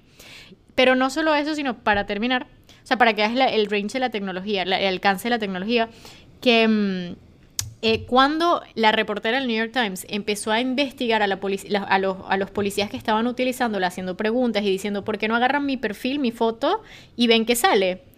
Los policías no encontraban nada y eventualmente ella se dio cuenta que era que la compañía había tagueado su cara como periodista del New York Times, que sabían que estaba investigándolos y no dejaba que ningún policía ni nadie pudiera, o sea, podían taguear y además estaban llamando a los policías que buscaban su perfil desde la compañía para decirle por qué estás buscando el perfil de esta periodista del New York Times y luego bloqueándolos, ¿no? Entonces, bueno, más allá, o sea, yo creo que ese es un tema que es súper interesante que esté en el control del sector privado. Creo que hay temas éticos súper importantes. Creo que es algo también que, que no necesariamente podemos evitar. O sea, pareciera que ya estamos ahí y qué vamos a hacer. Pero, mm, pero sí, o sea, no, no sé, no sé qué piensan sobre ese tipo de, de tecnologías y O temas. sea, lo que pasa es que es una línea, it's, it's a moving line, ¿no? O sea, tú, aquello que parece, o sea, tanto la ética como la tecnología, o sea, ambos son líneas que se mueven, ¿no? Aquello que parece, ¿sabes?, profundamente inético o poco ético en, en una etapa, a medida que la sociedad evoluciona, se puede volver, ¿sabes?, aceptable, normal e incluso, eh, digamos, ¿no?, Eh, respetado O viceversa. o viceversa, ¿no? Eh, no sé, o sea, eh, ¿sabes? Hace, qué sé yo, 40 años, el solo hecho de pensar que ser gay era altamente inético, ¿no? O era, o era impensable, o era, ¿no? Muy mal visto. Y Y hace había- 100 años había esclavos, hoy solo existen si eres árabe. Exacto. Entonces, pues son líneas, o sea, yo, como, como, siempre hemos dicho acá, yo creo que es difícil, digamos, tú puedes tener tu posición en lo que tú consideras que está bien y está mal, ¿ok? Y en este caso, yo lo que creo es que a medida que va a pasar el, que pasa el tiempo, la tecnología se va a meter con un montón de cosas con las que lamentablemente no, digamos, no va a haber manera de evitarlo. ¿no? Y vamos a tener que aprender a vivir con eso y aprender a aceptar que estos son realidades, ¿no? Que la privacidad nuestra está altamente expuesta, que digamos que casi no hay privacidad, ¿ok? Que, que a medida que pasa el tiempo cada vez va a haber menos. Y que, no, ¿sabes? Que hasta cierto punto vamos a poder ser reconocidos y evaluados en cualquier momento, bajo cualquier situación, por, si, a menos que nos encerremos en la casa y no nos expongamos al público. Y nosotros podemos tratar de luchar por esos derechos, por ese derecho a la privacidad, pero la realidad es que siempre va a haber gente dispuesta a pagar y, y ahí no hay legalidad mucho que valga, ¿no? Pero No para sé. eso, para mí los gobiernos tienen que intervenir. ¿Por qué? Para, Mira, el para- comunista ahora, el anticomunista ahora quiere que intervengan, sí. Sí, claro, libertario no, este que... Ya va, pero vamos a hablar de la Para privacidad. Hay, pero hay dos temas de privacidad. Hay un tema de privacidad que hoy en día prácticamente no está seguro en ningún lado. En otras palabras, tú hace 150 años te podías ir a un campo descampado, mirabas alrededor que no hubiera nadie, dos personas, le contabas un secreto a la otra persona que nadie más lo sabía sino tú y ahora sabías que solo esa persona lo sabía. Hoy en día en realidad no lo sabes porque hay métodos electrónicos que te pueden estar oyendo sin que tú veas nada, sin que notes nada, sin que sospeches nada. Te pueden estar leyendo los labios, pueden estar haciendo una cantidad de cosas. Sin embargo, antes tú vivías en un pueblito donde todo el mundo sabía quién eras tú. Y en ese sentido tenías menos privacidad.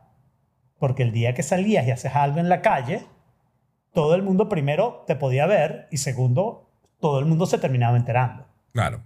Mientras que hoy en día hay otra privacidad, porque yo salgo por Brickell y es raro que me consiga alguien que me conozca. Sí, es, ¿no? es curioso que tu- la privacidad ahora sea salir al público, digamos, anónimamente, Claro. mientras que lo que no es privado es, Y- que- y- es, es tu vida virtual, es tu vida, pri- es tu vida personal. La, la- la vida virtual. Digital. Pero cuando estoy en mi Digital. casa tengo otra privacidad distinta, que es que en mi edificio hay tantas ventanas que dan al mismo lado que por qué carrizo van a mirar a esta. O sea, va a ser rarísimo que alguien me esté mirando a mí. ¿Qué quieren buscar? O sea, seguro que hay mejores vistas en alguno de los otros apartamentos, ¿no? Entonces, ahí hay, ahí hay un tema en el que en cierto sentido lo que hemos perdido es la parte en la que el Internet se parecía a un pueblo, ¿no? De- dependiendo de la, perdido- de la cantidad de novias ucranianas que tengas en tu apartamento. Exacto. Pero hemos perdido, hemos perdido la otra parte, porque la parte buena de vivir en un pueblo es que cuando tú tenías un problema todo el mundo te ayudaba, ¿no? Y en Exacto. el Internet creo que tenemos la primera parte, cada cosa que haces todo el mundo se entera y ay, qué increíble que existe algo en Internet, pero no está la parte de ayuda, no está la parte de fraternidad, ¿no? Pero hacia allá vamos, fraternité, el gran objetivo en el que vamos a luchar. El siguiente esquema político. El siguiente esquema político. Eso, ese es un tema que a Marcela le encantaría, pero no, no, no Bueno. podemos entrar ahí porque no nos salimos más nunca. Invítala, ¿no? La podemos invitar un día a hablar de eso, si te parece bien. No, la podemos invitar todos los días. La podemos invitar Entonces, siempre, a- exacto. Está siempre invitada. Bueno, siempre, siempre que ella quiera. Siempre que ella quiere, tenemos una sección. Cambiamos a FU, Links, Mini, Fraternité y Tópico. Muy bien. Muy bien, y bueno, lo siguiente que me pareció como un poco gracioso fue este, un... Que para todo, lograr todo esto hay que irse de San Francisco. Para, para lograr todo este que hice de San Francisco, ¿no? Y no, eres, no serías el único. Este es un tipo que se dedicó a recopilar todos los artículos publicados de por qué me voy de San Francisco, ¿no? Todos los artículos que él consiguió que tenían que explicar la causa por qué alguien se iba de San Francisco. Me pareció muy, muy gracioso. El tipo muy hace bueno. un análisis estadístico completísimo de dónde están publicadas las historias, de cuántas historias salen al año, de cuáles son las frases más repetidas dentro de los artículos y tratar de determinar cuál es la causa por la cual la gente se va de San Francisco. Sí, o sea, a mí, a mí me pareció súper divertido por los métodos que utilizó. O sea, es lo que Ajá. un geek hace cuando tiene tiempo libre. Exacto. Entonces em- empezó a buscar keywords que, o sea, Living Bay Area, Living San Francisco, Goodbye San Francisco, eh, Goodbye Silicon Valley, y les ponía el, como que el, los parametrizaba en la búsqueda de Google como site medium.com o site, eh, bueno, en fin, o sea, lo- lo- como que la plataforma donde se publicaba la información. Y después empezó a filtrarlo para sacar a las que no tenían nada que ver con esto, sino que habían caído en esos keywords por alguna otra razón. Y después empezó a hacer un análisis cualitativo de los datos. Empezó a, a como que hacía scraping, buscaba, como que intentaba buscar sentimientos. O sea, lo, lo que a mí me, me gustó de todo esto es que él intentaba casi que rudimentariamente hacer cosas que hoy en día existen y, y ya de sistemas automáticos. O sea, Claro, análisis, learning, sen- todo esto, sentiment big data, análisis, exacto. Exacto. Entonces lo intentaba hacer rudimentariamente. Entonces esos son como puntos por creatividad o puntos por proactividad. Gracias por participar. Eh, Exacto. Y, y- y me encantó que en realidad no sacó ninguna conclusión, más allá de la, de la obvia, que era que se iba, la, la gente Se, se, va por plata. caro. 70% se va por plata. Claro, pero lo que consiguió después fue mejor todavía, que se iban más para Nueva York, siendo que Nueva York es más caro que, que Es San más Francisco. caro, sí. Sí, pero déjame decirte, pero hay una gran diferencia, porque yo leí esa parte y dije, sí, pero hay una parte ahí que no está en tu dato, que está interesante. En Nueva York sí hay, eh, eh, o sea, es más caro vivir en Nueva York, pero por otro lado, una de las cosas que pasa en San Francisco es que es muy difícil construir, mientras que en Nueva York no es que sea fácil, pero es mucho más fácil respecto a San Francisco. Entonces en Nueva York hay nuevos developments. Sí. ¿ok? Entonces, cuando hay nuevos developments, sí, estás pagando 3.500 dólares por un estudio, ¿ok? Pero es un lugar moderno en Williamsburg, ¿sabes? Y es cool. Mientras que San Francisco estás pagando 3.500 dólares porque el edificio de hace importa. 40 años, que simplemente, bueno, tienes que pagar ese precio porque no hay donde vivir, ¿no? Entonces, eso es un problema y curiosamente es la lucha contra la... eh, Jorge, ahora es más difícil, gentrification en español. este, la lucha contra esa idea de que, de que donde viven los, los pobres, los ricos empiezan a comprar, empiezan a destruir, empiezan a construir cosas nuevas y entonces ahora los pobres tienen que mudarse, irse para otro lado. Entonces San Francisco ha hecho muchas leyes para proteger a los pobres contra eso y resulta que al final lo que pasa es que mientras más gente se muda ahí, más caras son las cosas, Claro, pero no, no construyes cosas contra el nuevas. capitalismo, no puedes. Y entonces, bueno, puedes, al final vas a fracasar, pero puedes. Eso es lo que pasa, por ejemplo, con la ciudad. O sea, es, es lo que me molesta de, de- de Europa a veces, ¿no? Aquí están con, o sea, han subido demasiado los alquileres últimamente. Y han subido porque mucha gente está utilizando sus apartamentos como Airbnbs. ¿Ok? La solución de Madrid, la que está considerando, es regular el precio de los alquileres. Coño, es regulación con, con, con regulación encima. No, deja que yo pueda construir en vez de apartamenticos con, con fachadas de hace 500 años de cuatro pisos, déjame montar una vaina de 60 y vas a ver cómo se arreglan los O precios. sea, Jaime no cree en conservar ningún tipo de No, arquitectura. construye viste que Berlín lo hizo por los Dale duro, años. Por eso, pero de nuevo, es regulación con regulación encima, ¿no? Es, es socialismo con socialismo. ¡Ah! Bueno, pero al final, eso, el, el asunto es que todas las cosas están delicadamente interconectadas y Ujú. empieza a descubrir una cantidad de cosas. Yo voy a decir sobre este tema que estoy súper preocupado. Yo no he ido a California desde hace cinco años y medio más o menos. A mí me encanta California. Yo no soy muy fan de San Francisco, sino como una ciudad para visitar, pero me preocupa mucho que yo voy a ir a California y me voy a decepcionar completamente de Silicon Valley y todas las partes que me gustaban y de la gente que está ahí ahora.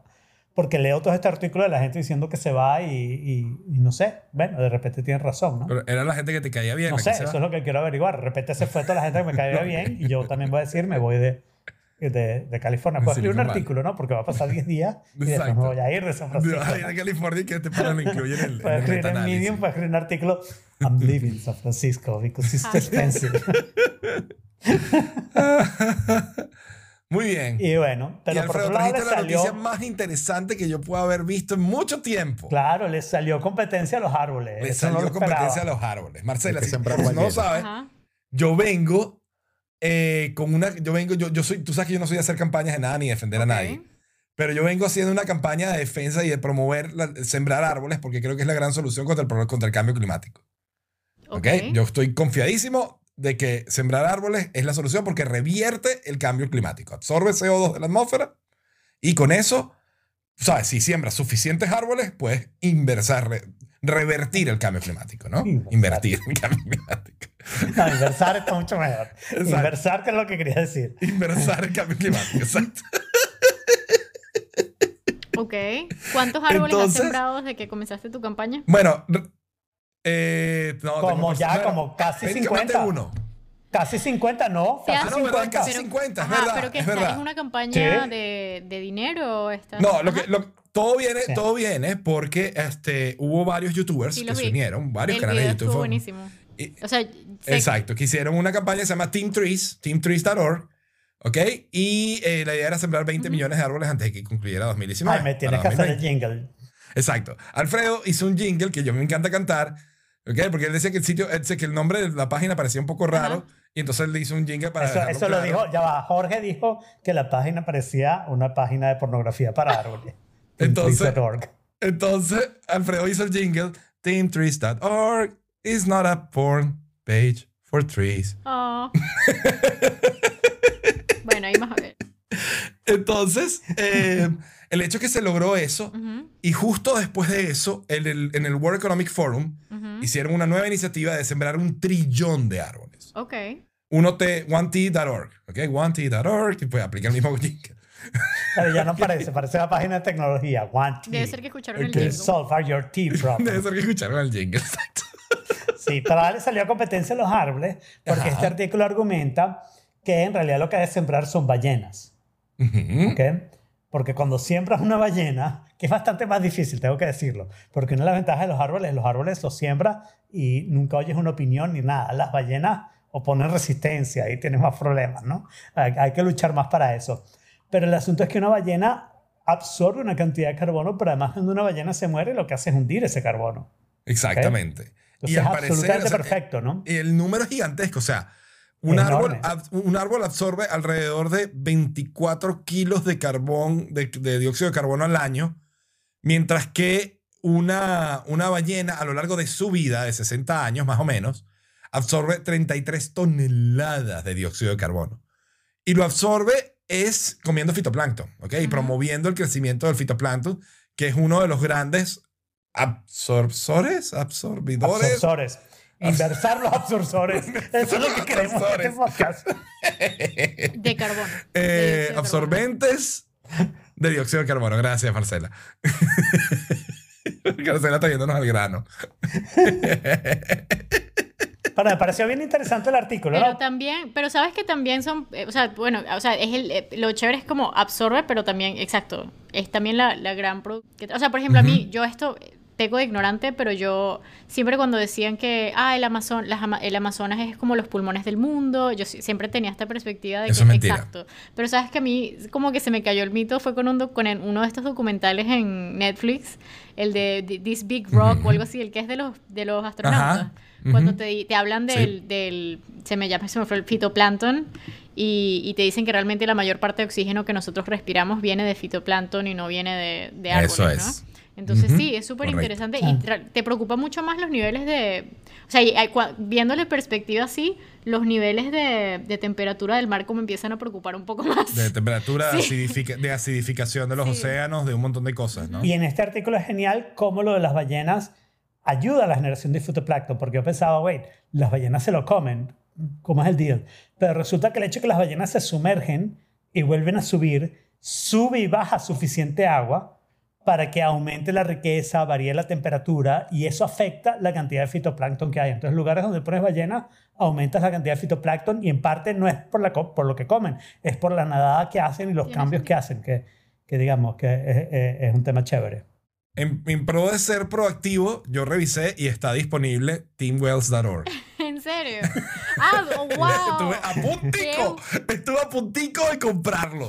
Yo lo hubiera comprado comprarlo. inmediatamente. Teamwells.org is not a porn page for whales. Wells. Tienes que comprarlo y empezar a recaudar dinero, porque como las ballenas no las Claro. puedes sembrar, lo que tienes que hacer es lanzar afrodisíacos en los lugares donde hay ballenas. Afrodisíacos para ballenas. Ok. Afrodisíacos para ballenas. ¡Wow! Y bueno, que Gran la idea. naturaleza haga lo suyo. Y Pero también necesitamos que los japoneses dejen de matarla, ¿no? Eso era lo que iba a decir, que realmente para las ballenas es como una campaña de protección de ballenas, pues. O sea, como... Es, es lo que yo haría, pues, exacto. Sí. Crear santuarios de ballenas, ¿no? Donde puedan tranquilamente. Aunque tenía la, la, la, la pesca comercial de ballenas está prohibida desde el ochenta y ah, tanto, pero- pero, pero sigue pasando, que es el problema. Pero los japoneses la reiniciaron oficialmente el año pasado, así que... Ujú. Bueno, es el hecho que sigue estando disponible no en sabía, no sabía esto de las ballenas, realmente no sabía. Y me parece que deberías comprarlo. Regístralo, Jaime, tenemos que hacer algo. Lo compro, en serio. Cómpralo, yo no lo claro. algo pensaría. podemos hacer con eso. Compra. Está pasando. Vamos a hacer una parecer es campaña. demasiado Está obvio. mal. 20, 20 millones de ballenas al año. Necesitamos un millón de dólares por ballena, ¿no? Las ballenas son más caras que los árboles. En, bit, Al, en al Bitcoin. final este va, a te- este va a terminar siendo el proyecto en Bitcoin. va a terminar siendo el proyecto de que, me- que- que voy a terminar ejecutando durante el año. Voy a salvar a las ballenas. Ese va a ser el blog. Bueno, Ese va a y- ser el blog. Y ponle ahí tienes, exacto, teamwells.org slash blog y ahí empiezas a escribir de estoicismo. Empiezo a escribir los artículos de autoayuda y vaina. Team Wells. Pero lo podrías, lo podrías lograr para ambos dos, de verdad. Claro, te ahorras unos costos. Podrías hacer algo. haces un tema ballenero en la broma. Solo necesita Eh, creatividad. sí. oh my God. Es más, puedes tener cada, cada blog, cada blog puede tener un personaje. Y acabo Sí, de conseguir un, me acabo de ahorrarme 2 dólares 45 en la compra del ¿Viste? dominio gracias a Pero Jaime, a puedes tener, o sea, tu, tu blog, si es todo existencial o, o- o esto, bueno, no sé, puedes, puedes tener como, puedes hacer que como que si, si es un debate en tu cabeza, que cada personaje, que tengas diferentes personajes staple, como tipo la ansiedad o whatever, y cada uno, y cada uno es una ballena, Oh my god. un tipo de ballena. tipo de ballena distinto. O sea, va- vamos a aclarar que las ballenas estas son las grandotas. las Por eso, pero sirven, ¿no? son- Las ballenas más Exacto, chiquitas sirven menos. Diferentes Pero, tipos bueno. de, ¿sabes? pero puedes hacer que las chiquitas sean las malas en tus argumentos. Exacto, Ay, también. ay, ay, ustedes exacto. son demasiado Y luego mala tienes otros influencia. personajes que es el fitoplancton, que, que le puedes dar un. que le puedes dar. El fitoplancton. Es como la empanada El fitoplancton de- de- es como el pueblo. No, pero el pueblo. fitoplancton puede ser algo más como filosófico, ¿no? Que es como, no sé, la suerte es el fitoplancton. No sé. o sea, El filoplancton lo llamamos. bueno, les- le- me complace informarles que a partir de este momento soy dueño de teamwells.org. No puedo creer que esté disponible. Y entonces, pues bueno, teamwells.org Wow. eh, es Ya mi saben, obra. a todos los que quieran contactarnos para sembrar ballenas, estamos muy dispuestos a a participar la orden en la siembra esta de nueva ballenas. campaña que acabamos de lanzar en No vivo. sabemos absolutamente nada, no pero tenemos un de lo link que a estamos un haciendo, pero artículo tenemos el dominio. Eso nos y un link a un artículo. Esas son las dos cosas que tenemos. Por el dominio empiezan muchos proyectos eh, súper exitosos. Mucho. teamwells.org. Pero ya, ve, pero eso es lo que pasa. La diferencia entre las ballenas y los árboles es grande, ¿no? Sí, por lo general como unas Porque cuantas a Pawn toneladas. Special Trees es como, no te lo puedes imaginar. Pero Pawn Special Wells, you start imagining it, and, you know. Sí, sí, sí, realmente sí. Oh my god, well porn. Está bien. ¿Y por Mm. qué alguien puso esta serie tan vieja y tan mala? ¿Salió algo nuevo? Salió la nueva temporada de Homeland. ¿En serio? Ujú. La última temporada de Homeland. La Pero nueva la última, ¿qué quieres decir? ¿La última porque es la más temporada nueva? final. ¿O la última porque se acabó? No, temporada final de Homeland. No, Para que bueno, se verá carado hace como cinco, ¿no? ¿Cuántas temporadas son? Eh, no, vamos para la temporada. Esta es la temporada 8. Para que Wow. sepan. Ajá. ¿Y hace cuánto se debe haber acabado? Sí. No, Yo la dejé de pero ver bueno, hace te digo una cosa. A mí me encantó la última temporada, la 7. Me pareció fantástica. Yo la dejé de ver creo que en la 4, sorry. A mí me la fantástica. de Esta, ¿En la 3 o en la 4? eh, yo la sigo recomendando. Me parece que está bastante buena. ¿no? O sea, Se murió Brody. ¿Quién? ¿Qué? ¿Cuál? ¿Qué? Ah, sí, Ah, claro. güey, eso fue hace siglos. No, eso fue murió en la tercera. ¿Qué pasa? Wow. Sí, y sí, pues Dane, voy a enviarles semillas de ballenas a Chile, no te preocupes. Sí, estaba viendo eso. Esa es buena idea empezar. también, semillas de ballena. Y ya va, pero es que se, ya va, pero ya va, semillas de ballenas, técnicamente es well sperm, que es una cosa de las más cotizadas para hacer perfumes y vale, vale como 20 mil dólares el kilo. Es una cosa O loca. sea que a Special Wells could be a very big Claro, porque te, te podrás imaginar la magnitud de la herramienta para obtenerla. ¿Cómo, Jorge? Te podrás imaginar la magnitud de la herramienta para obtenerla. Obviamente es cara.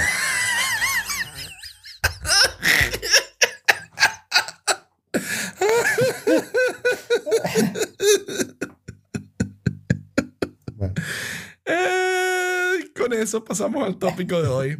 Por favor. No, y Homeland, vas a decir más de Homeland.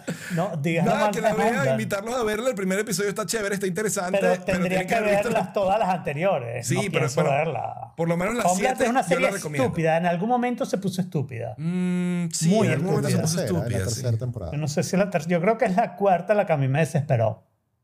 Me acuerdo en estos días Facebook me lo recordó que puse una crítica que la gente me recomendaba Homeland, creo que era la cuarta temporada, y no me recomendaba un programa sobre matemáticas que era muchísimo mejor, Oh my God. porque la cuarta temporada fue mala. El chat, además, está, está, está, está loco. Está loco. Sí, ¿de qué están hablando ella? No sé por qué están hablando de placentas de ovejas y de. No sé qué Y, está y el pasando. resumen del Ah, capítulo sí. más reciente, ¿a qué se refiere Daniel? El resumen del capítulo más reciente es eh, que tienes que tomarte las medicinas. Tómese sus medicinas, Ah. el resumen del, del capítulo más reciente. ¿Ok? Porque, bueno, acuérdate que Ok. Carrie sufre de bipolaridad. Suena buen consejo. Y, y, pues tuvo. Todavía. Pero en todos estos años alguien la debió haber curado, porque la verdad que De son hecho, muchos de hecho años. todo lo contrario. O sea, ella quedó presa por los rusos en la última temporada y los rusos la dejaron tres meses sin medicina. Y la tipa, o seis meses, Qué y la tipa no tiene recuento de lo, que, de lo que vivió esos seis meses. Entonces, por ejemplo, en este episodio empieza con que fue a visitar a uno de sus contactos en, en Jordania, en Irán, en Israel, no sé en dónde. Y cuando ves que no, que el tipo se murió, no, ¿cómo que se murió? Pero si lo único hace que, ¿sabes? Al- alguien en la CIA este, cantó. ¿Y ¿Quién? Lo único que, lo único hace que lo conocía era yo. Entonces la tipa ahora piensa que ella mató al tipo porque a lo mejor cantó algo con los rusos mientras estuvo presa ahí. Total, que bueno. Tómese su medicina. Huh. Stick a fork in it. You son of a gun. Stick a fork in it. For just a little bit of fun. Stick a fork in it. Just to see if it's done. Stick a fork in it. Entonces, cuéntame los cambios culturales en Silicon Valley que va a hacer que deje San Francisco. Bueno, esta es una historia bastante interesante. No voy a contar el artículo, pero voy a contar un poco lo que me hizo pensar el artículo, ¿no? Si tú te pones a pensar en los años, vamos a decir, desde 1997 hasta el 2007, hay una cantidad de productos de distintas cosas, productos de, que vienen de dos tipos en un garage que crearon Google, Facebook, qué sé yo, Yahoo, cantidad de cosas distintas, ¿no? Pero también productos de grandes compañías que más o menos te cambiaron la vida. Cuando salió Gmail, cuando salió Twitter. Twitter no sé si es una grande compañía cuando se creó, pero bueno, el tipo había tenido un cierto éxito, ¿no? Y en cambio te pones a pensar de 2007 al 2020, en esa década de 13 años, porque ahora las décadas pueden tener cualquier cantidad de años, no importa. Entonces, en esa década prácticamente no ha habido mucho, ¿no? Vamos a decir del 2010, si prefieren. No ha habido mucho de esos productos que realmente te revelen como, wow, qué importante es. Si tú piensas, por ejemplo, en los unicornios de los últimos tiempos, no hay nada que realmente haya sido más grande que Uber, ¿ok? O, o, o que cosas por el estilo, ¿no? O sea, toda esta cosa de las patinetas lo ves como algo, pero no lo ves como algo tan trascendental como decir, yo ahora puedo pedirle a un extraño que me traiga comida o que me lleve para cualquier lado en su carro, ¿no? Y Exacto. monto en el carro el extraño. Exacto. Este, no hay nada de ese estilo. Y las grandes compañías ahora se dedican más o menos a proteger que ya tienen. su- lo que, exacto, lo que ya tienen y lo que ya pueden hacer y no te están sacando grandes cosas, ¿no? Yo te diría que estamos como en un momento de pausa. Y te diría también que la siguiente gran revolución, los siguientes grandes startups ¿sabes? Que, hagan, que hagan avances interesantes van a venir fuera de Silicon Valley. Porque creo que van a venir por el área de medicina y, y genética. Y por el otro lado pueden venir por el área de finanzas. Sí. Ok, pero empiezan grandes todos esos artículos, todos esos startups. Empiezan grandes, empiezan con una gran inversión. Eso no van a ser dos tipos que pensaron una gran idea y empezaron un garaje y la familia les dio 10 mil dólares y después se pusieron una deuda en tarjetas de crédito. No. No sé, a lo mejor van a son ser- masturbadores de ballenas y les va buenísimo, Alfredo. Tú no sabes. Pero como dijo eh, Jorge, la magnitud de la herramienta requiere que haya una inversión previa antes de que puedan empezar a hacerlo. pues. Ok. Eh, Marcela, ¿qué opinas tú? Wow, no, es que lo que pasa es que estoy procesando la información de la ballena. Em, no, em, sí, no, no, sí, estoy de acuerdo. Yo, yo como, yo creo que también puede venir por el área de diseño. Em, porque, o sea, como de Diseño. en el sentido de, em, por ejemplo, ah, bueno, tú eres, tú eres, tú eres diseñador, pero tienes Por eso me interesa. Exacto. No, Cuéntame no, dónde pero está digo, el por ejemplo, porque viene, tienes un montón de herramientas, por ejemplo, de diseño gráfico, ¿no? Como tienes Adobe, no sé cuál usas tú, pero por ejemplo, Adobe Creative Yo Suite. uso Sketch, pero, Pero ponte Adobe Adobe Creative Suite, Suite, está. Affinity, está Figma, está lo que tú Yo, o sea, quieras. yo uso Adobe Creative Suite, Creative Suite y lo conozco relativamente bien, pero últimamente, por ejemplo, he estado usando mucho Canva, que es algo super X, ¿no? Que es como una... Ajá, Pero realmente ok. como que yo he visto, yo escuché el otro día la historia de Canva, que por cierto ha sido como profitable, o sea, ha hecho plata desde que se creó, y lo crearon así como en un garaje, Ujú. por decir, pero eh, Canva se creó en, si no me equivoco, Australia o Nueva Zelanda también, y se creó desde allá, y los inversores fueron allá y todo el cuento. Eh, pero me parece súper interesante porque realmente ha, ha hecho como el diseño mucho más accesible, mucho más fácil y hay un montón de, o sea, un montón de aplicaciones que tiene que, que es impresionante, o sea, que realmente no necesitas, no necesitas las complejidades, o sea, muchos diseñadores hoy en día no necesitan las complejidades de Adobe Creative Suite para, para el día a día, ¿no? Entonces, me- a mí me parece que ese es un ejemplo de una compañía que fue bastante creativa en facilitar un proceso que no necesitaba ser tan complicado para muchas personas. Ahora, la creatividad sigue siendo necesaria para muchas. El hecho de que tengas acceso a la herramienta no quiere decir que la utilices bien. Pero Claro, pero tú dices que alguna de esas herramientas se va a convertir en el gran boom. O sea, me refiero porque hay negocios que han generado millones de Sí. dólares que no necesariamente son el gran boom. ¿Qué sé yo? Fortnite. ujú, ¿Ok? Fortnite es un videojuego que, ¿sabes? Millones de millones de dólares, gigantesco, millones de personas lo juegan, pero que en dos años va a ser probablemente cualquier cosa luego del siguiente fad, ¿no? La siguiente magia. Pero algo que se quede, algo como Facebook, algo como Amazon, algo como Microsoft, como, no sé, como Google, ¿tú lo ves en el, lo ves en el lado de diseño o lo ves en No, alguna o otra sea, de área? algo así tan grande. Yo lo que estaba diciendo era como industrias en las que yo todavía veo oportunidades súper grandes. Eh, pero, no, algo claro. así revolucionario. O sea, la parte de genética a mí me parece que es, se- o sea, eso va a ser increíblemente revolucionario. Y medicina. O sea, que, por ejemplo, el caso de la empresa, no sé si se leyeron Bad Blood. eh, la empresa esta de Silicon Valley, o si se vieron el documental o la película de, de la empresa que te, que te iba a dar resultados. ¿no? ¿Teranos? Te- exacto, de ellos, por ejemplo. Eh, esa, es una industria, o sea, ese es un ejemplo de cómo si tú consiguieras una solución así en la industria, eso puede ser re- revolucionario para todo el mundo. Pero, pero también es un ejemplo de cómo conseguir el dinero es más importante que tener la idea, ¿no? Sí, sí, o sea, eh, ahí no había una idea, no había nada, y- pero la persona logró levantar el dinero y trató de aparentar que tenía algo y no sé qué. Resulta que todo era una traca, la que no funcionaba lo que, lo, lo que creía. Eh, versus el hecho de que antes tú podías tener unas ideas que eran relativamente baratas de poner en producción y las ponías en producción y hacías ciertas cosas. Hoy en día, por ejemplo, hacer aplicaciones es súper barato. Pero, ¿cuál fue la última aplicación realmente innovadora que tú le empezaste a recomendar a todo el mundo? Yo creo que llevo años sin que realmente yo diga, oye, este app que tienen que usar, o que alguien me diga. O sea, no tengo que ser yo el que la descubra, ¿no? Que alguien me diga, mira este app. Mis apps han estado relativamente estables los últimos dos, tres años. Sí, sí, la verdad es que sí. Y por el lado de, que me mencionan en, en privado, por el lado de, de, comi- de comida, Upa. de alimentación, también, ¿sabes? Pienso en cosas como en Impossible Foods, ¿no? Ese tipo de, de revoluciones que puedan, ¿sabes? Hacer, transformar a gran escala Claro. el mercado Pero de la de nuevo, agricultura y alimentación. la, la competencia ahí inversión fuerte también. Pero la competencia ahí es entre gente que tiene grandes Ajá. inversiones Sí. y ahí desarrollan una idea. O sea, no es que tienen la idea y después viene la inversión, no es que van creciendo y no sé qué. Ups, luz, ya, Marcela. perdón, ya. Ok. Este, Ah, el, ba- el banco tiene esa política ahora. Ah, está en el banco. sino que... Sí, está en el banco. Con El banco tiene esa política banco. ahora, de que llegan las seis y chin chin. Seis y media. No. Em, que, ah, sorry que interrumpa, pero... Y Ah, entonces, no sé. Sí, no, no, pero creo que es algo que todas las cosas que uno piensa, como yo sí creo que van a seguir habiendo grandes innovaciones. Lo que estoy diciendo es que esas grandes innovaciones van a ser dinero primero y la innovación después, ¿no? Y que cada día es más fácil conseguir ese dinero en grandes inversiones, ¿no? Mm.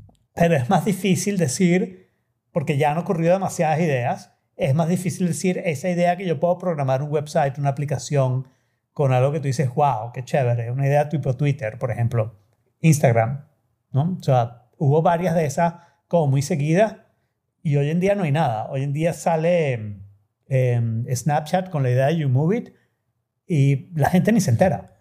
Bueno, pero hey, hey, hey. Tal vez Hey. hey, lleve chance. Hey, Jorge, ¿tú quieres mencionar a hey? eso es un newsletter. No, no, es como que un, un repensamiento del correo. Ellos Mm. dicen que el correo eh, tiene que volver a sus orígenes. Eh, y cuando digo ellos, me refiero a los creadores Basecamp, que están haciendo este proyecto paralelo, que lo van a lanzar, si no me equivoco, en abril. Y eh, están pidiéndole a la gente que si se quiere unir, envíen una razón a, a un correo que está en hey.com, que no me acuerdo cuál es eh, para tener como un early access a la herramienta. iwant.hey.com. Exacto.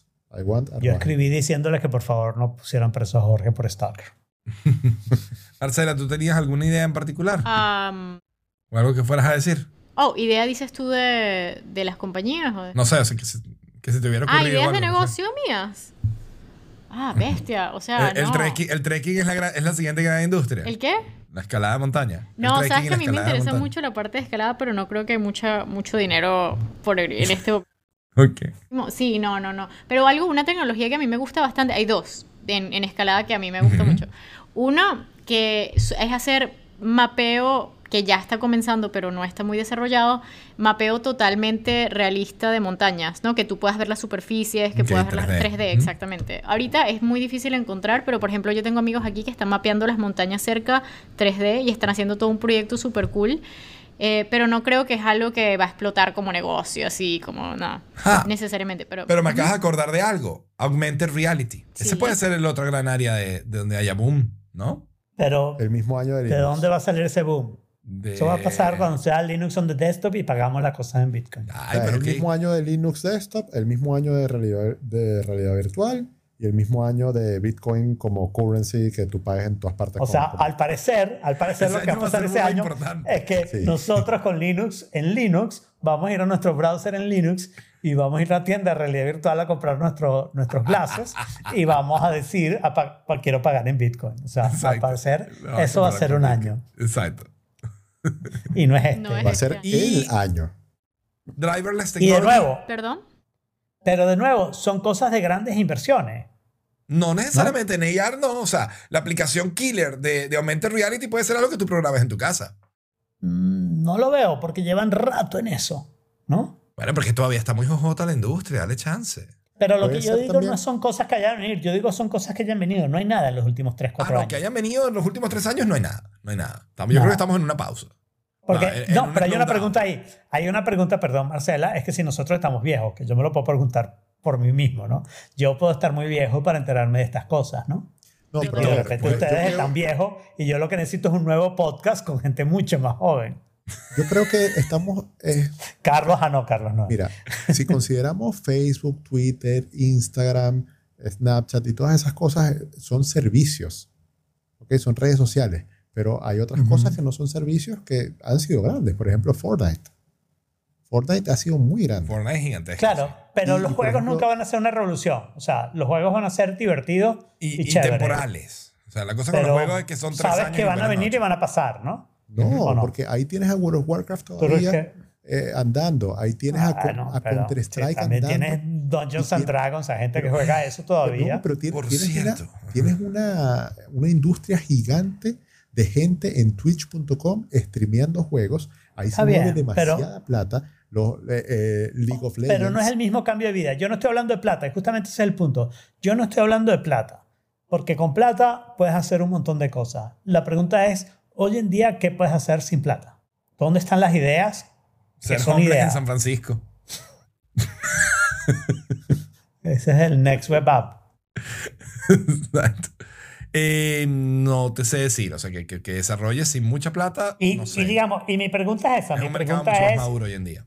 Mi pregunta es si, si es lo que está, si lo que yo estoy viviendo es simplemente una cuestión de edad, que ya no me entero, o, como dice este artículo, es una cuestión cultural. El argumento de este artículo es que antes las cosas empezaban en el garaje y conseguían un poquito de plata, un poquito más de plata, un poquito más de plata, un montón de plata, y ahí se empezaban a, crecer y a dispararse, ¿no?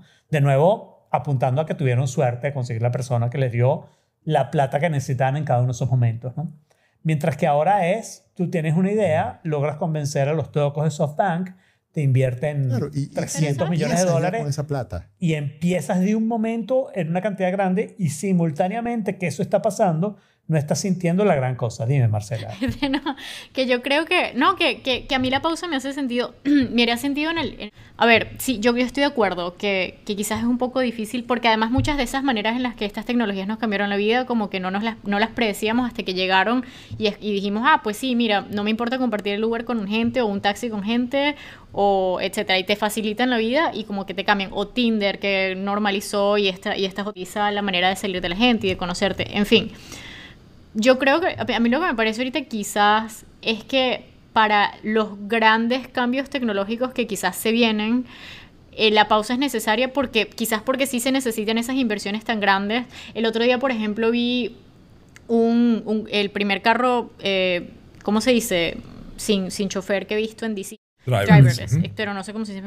Pero el, la primer, el primer carro Sin que vi, que era de Uber, y el, el- tenía un chofer que no estaba en el puesto de chofer, que estaba como que asegurándose, me imagino por ley, tiene que estar. Caso una vaina ahí en el copiloto, ¿no? Tiene que estar ahí. Pero creo que hay unos grandes cambios que quizás se vienen que, que van a abrir oportunidades para mucho, a mucho menos costo una vez que la- esas tecnologías se rompen. O sea, hay un breakthrough de la tecnología en donde quizás muchas personas por medio de programación y de cosas que no tengan tan alto costo, una vez que esa tecnología esté disponible, eh, puedan, eh, puedan entrar a ese, a ese mundo y a ese negocio, pero quizás se necesita hacer ese breakthrough y ahí es donde estas grandes compañías pueden estar invirtiendo en este momento en cosas que nosotros, eh, pues que, la persona común y corriente no puede, esos breakthroughs que, ellos, que, que nosotros no podemos hacer, ¿no? Entonces, o sea, yo creo que todo el tema de la, automa- de la automatización, no solamente como en manejar carros, sino en un montón de otras cosas, em, podría ser podría ser interesante en el futuro y, y ahí podrían haber oportunidades. Y en la parte de la genética es como que quizás una vez que, que, que esas tecnologías se vuelvan más disponibles y que los temas de regulación y de ética o etcétera estén un poco más limpios, em, ya, ya, ahí hayan oportunidades para, para cualquier persona a bajos costos. Claro. Pero eso, o sea, como, como en este caso viene como de, digamos, aguas abajo, ¿no? O sea, de una empresa grande a una, digamos, a- a- al, al comercio o al, o al mercado completo, es mucho más difícil que, digamos, haya competencia y que por lo tanto se genere un mercado donde haya mucha gente y los precios bajen rápido, ¿no? Eh, ahí vas a tener problemas de patentes y demás, ¿no? Así como se normalizó, como tú decías, eh, que la gente, la manera de salir de la gente con Tinder y ese tipo de cosas. Yo la Eh, noté a ella como muy, también- muy sobrada en ese tema, o sea, como, como experiencia, ¿no? Yo lo usé una vez, sí lo usé. Sí, sí lo vale. usé. Ella se, hace su cita en Tinder y se monta en su Uber. Exacto. Tranquila. Pero tam- también se normalizó que eh, te, te invirtieran. Que, que también se normalizaron los VCs. Pero eso siempre ha estado. Apple, Apple tuvo VCs. Pero no tan masificado como O sea, ahora. y, y Apple es otro momento distinto. Pero vamos a decir, en el año 2005-2010, la idea era que tú conseguías algún dinero de tu familia y de tus amigos para contratar unos poquitos servidores, para poder hacer un development, para poder hacer algo, para mostrárselo a otra gente, que te invirtió una cantidad de plata para contratar unos servidores más grandes, y ibas como creciendo poquito a poquito. Hoy en día lo que pasa es que los angel investors, que son ese segundo nivel de inversión, estás ya hablando de 100, 200, 300 mil dólares, ¿no? Estás ya hablando de si consigues varios, consigues un millón de dólares, ¿no? Entonces, un millón de dólares ya es nada, ¿ok? Y desde la entrada de SoftBank, 300 millones de dólares es nada, Sí, una locura lo. ¿ok? O sea, tú tienes un lugar que quiere hacer Uber para pasear perritos y SoftBank te invierte 300 millones. De eso hablamos, ¿no? Entonces, claro, por un lado, eso hace más fácil hacer estas grandes ideas. Voy a hacer driverless car, voy a hacer algo con drones, voy a hacer esto, voy a hacer lo otro, porque sabes que con un poquito de suerte, no todo el mundo lo logra, pero con un poquito de suerte consigues la inversión donde la idea se hace posible, ¿no? ¿Ok? Pero ya no tienes la oportunidad de decir, yo tengo una idea que voy a ir desarrollando poquito a poquito, pero la consecuencia que yo no veo tan clara de por qué eso causa esto es que tampoco tenemos de las grandes compañías. Gmail no es un producto de garaje. ¿no? Gmail es uno de los productos de 20% de Google. Cuando Gmail salió, no sé ustedes, pero para mí fue la locura. Una locura. O sea, te daban locura. un giga. Conseguir una invitación de eso era la gloria. O sea, tener Gmail y tener invitaciones, te convertías en una estrella. Los desconocidos te seguían en Twitter para, para que tú los invitaras a Gmail. No había Twitter. No había Twitter. Bueno, en algún momento hubo Twitter, ¿no? Ahí es cuando le agarras la mentira, pues. Gmail es 2006 y Twitter fue 2007. No, Gmail es No, Gmail fue 2003. 2004, papá. 2003. 2004, Wow. ok. Ujú. Tres. Tres imagínate. años. 2003, ¿Y cómo 2003. compartíamos esas invitaciones? ¿Cómo conseguí yo invitaciones? Por? IRC, salas de Oh, chat. Wow. Yo sé amigo. quién me dio, yo sé quién me dio mi invitación en Gmail, fue Yo Jerry también. Kindle. Yo también. Jerry Kindle, que Yo fue también me un acuerdo tipo quién que me dio técnico y invitación y no es un amigo muy al- querido. Como al mes, claro, porque Y- hace eso es un amigo muy querido. Quien me dio la invitación a mí se llama Marcos Colmenares. Uh, el hermano de. Marcela. ¿Sí? No, Este, um, podría ser. Y entonces, pero yo lo que yo no veo es tampoco las grandes compañías haciendo esas cosas. O sea, yo no veo las nuevas ideas. Lo que veo es esta cosa, lo que dijo Jorge, ¿no? Hay estos grandes servicios, que se han puesto como únicos. Hay un solo correo electrónico, hay una sola, sola red social, hay una sola red de fotografías, hay un solo lugar de dating, hay una sola aplicación para conseguir carros por alquiler. Todas estas cosas así súper grandes, pero que además esas compañías súper grandes no te ofrecen ningún servicio de wow. O sea, tengo que usar Uber porque me da X. O sea, al contrario, están como, como, como, como, comoditizadas, ¿cómo era esa palabra, Jaime? Comoditizadas, sí, no sé. Cómo. Comoditizadas, no sabemos, Tan no tenemos cómodas, idea. chicas, tan cómodas. Tan cómodas, están chéveres ahí, pero no hacen nada nuevo, no hay ninguna que tú digas, me voy a cambiar a esta porque es mejor, no hay absolutamente nada. Y están aburridas, o sea, las redes sociales, salvo Instagram, a mí me parece que están súper aburridas, ¿no? No sé. Eh, y todo me parece que está igual. más de la gente a la que tú Está sigues. viejo. Bueno, pero esa es la pregunta, o sea, esa es un poco la pregunta que estoy haciendo. que Este artículo dice... TikTok. Este artículo dice, bueno, y no he tenido ninguna ganas, porque lo que veo de TikTok, o sea, No, lo que y eso es lo que, social, eso es lo que estoy social ya pidiendo. pasó. Social ya Bueno, pasó. está bien, pero entonces dame algo que es lo nuevo, que es lo que está pasando No, AR y, y que criptomonedas. Son viejos. Es que llevo años oyendo hablar de eso.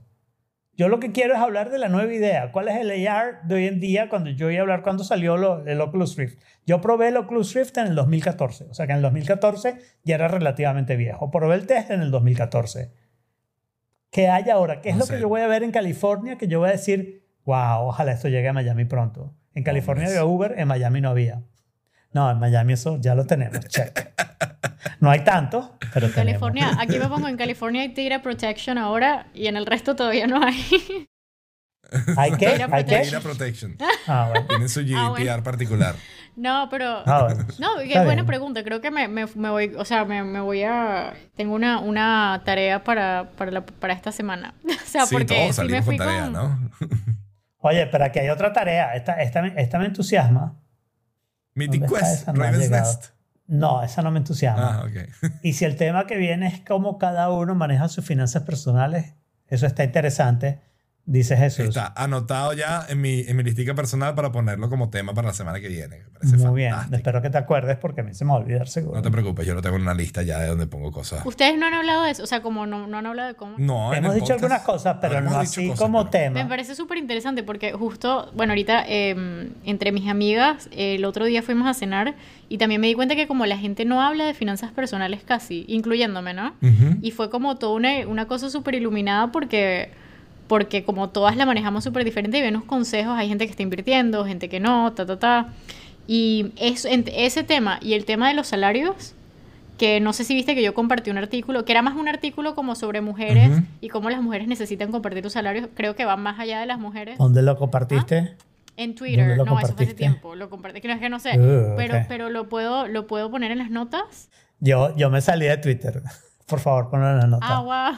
Lo voy a poner en las notas porque era súper interesante y es como esta idea, o sea, a mí sí me parece muy raro que, los que el tema de los salarios sea tan, tan escondido. Yo soy partidaria de como compartir mi salario. Yo también, yo también soy totalmente partidario. Eh, eh, eso, eso es un truco del, del, del cerdo capitalista. Claro. Que te Que quiere además no es capitalista. En realidad los salarios Bueno, y, Como, co- y en países como Venezuela, por es seguridad. comunista. eh, bueno, puede En ser por Claro, pero, o sea, pero, pero, pero olvídate de Venezuela. O sea, nosotros estamos en Estados Unidos. Marcela y yo, o sea, 50% de los hosts estamos en Estados Unidos. Bueno, pero Jaime en España tampoco tiene tanto miedo de decir su salario. Cero, no tengo ningún Y sin problema. embargo, hay un tabú en contra de decir cuánto ganas, cómo Sí, inviertes, sí. Cuáles son tus ideas. El otro día, por ejemplo, en la, en la clase de guitarra, uno de los muchachitos, la mayoría son muchachitos, está bien, dijo que él quería un millón de dólares, ¿ok? Porque entonces se compraría una Gibson que cuesta como 5 mil dólares. Y otro de los viejos le dijo, pero un millón de dólares ya no te alcanza para nada. Y yo inmediatamente le dije, I'll take it. Mm. O sea, it's not bad. Qué No, bueno, lo- si no te sirve, tú me lo Exacto, das, o sea, yo me cago. sí, yo, yo, I, I can take it. Y yo creo que la gente tiene una visión que esto lo hace interesante, ¿no? De, de como que ese tabú de hablar de eso y ese tabú de hablar de cómo procesas tú esa información tiene un poco que ver con lo que hablamos antes del estómago, ¿no? De qué tan nervioso te pone hablar de ese tema. Entonces, como te pone nervioso, no lo hablas, ¿no?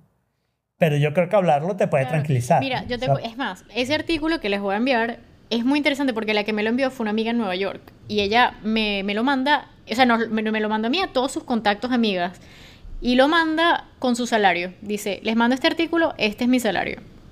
Tipo, abriendo como el... Mm. Si quieren compartir el suyo, compartámoslo y vamos a tener una conversación. Y Brutal. fue como, wow, qué valiente, porque además su salario es como, no es tan bueno, ¿no? O sea, a veces es como que yo creo que ahí está el tema de la pena, de no sé qué, o sea, de, de querer comparar, de compararse, El de que no sé compararse. qué. Pero realmente, Sí. o sea, ella comparte el suyo, yo comparto el mío, y así empezó. Había una periodista que todo el mundo, yo en mi mente pensaba que no hacía casi plata y de repente era la que más hacía. ¿Sabes? Como cosas así. Además, te, Claro. te empiezas a dar cuenta de las oportunidades dentro de diferentes industrias. En fin. Pero, Pero, tam- pero, pero también hay otro Sí. tema, ¿no? Es el tema de cuánto gastas, es el tema de cómo quieres Sí. vivir, es el tema de cuánto necesitas tú para vivir. Yo vivo con muy Sí. poco y yo creo que si yo lo dijera, la gente se sorprendería cómo yo vivo y con la cantidad Por que eso, vivo. pero, ¿no? pero ya antes de eso, más allá, exacto, más allá, porque esto es totalmente subjetivo lo de las cantidades y además como las necesidades que tu familia tenga o no. Ahí empezamos a tener una conversación en la que, por ejemplo, había una chica que puso, mira, este es mi salario y por primera vez en tres años yo voy a poder renegociarlo o cambiarme de industria o no sé qué, como qué me recomiendan. Y empezamos a tener una conversación impresionante que, que siento que yo nunca había tenido con nadie. O sea, yo no sé el salario de nadie alrededor mío. Y me recuerdo que mi mamá me decía, tú no le digas tu salario ni a tu marido, me decía. Y yo como, ella me decía así como, tú ni a tu... Bueno, eso me parece buena idea, porque ¿quién es tu marido? tengo. No sabes. Pero- No, no conoces a ese coño de madre. O sea, ¿cómo le vas a decir tu salario? Pero- pero ¿sabes Olvídalo, cómo? no se lo digas. Bueno, pero no se lo tu digas. salario en Tinder. po. No, pero es que yo no estoy atenta. Hay, hay un Tinder que es así, ¿no? Hay un que Tinder que debe te dice cuánto gana la que persona.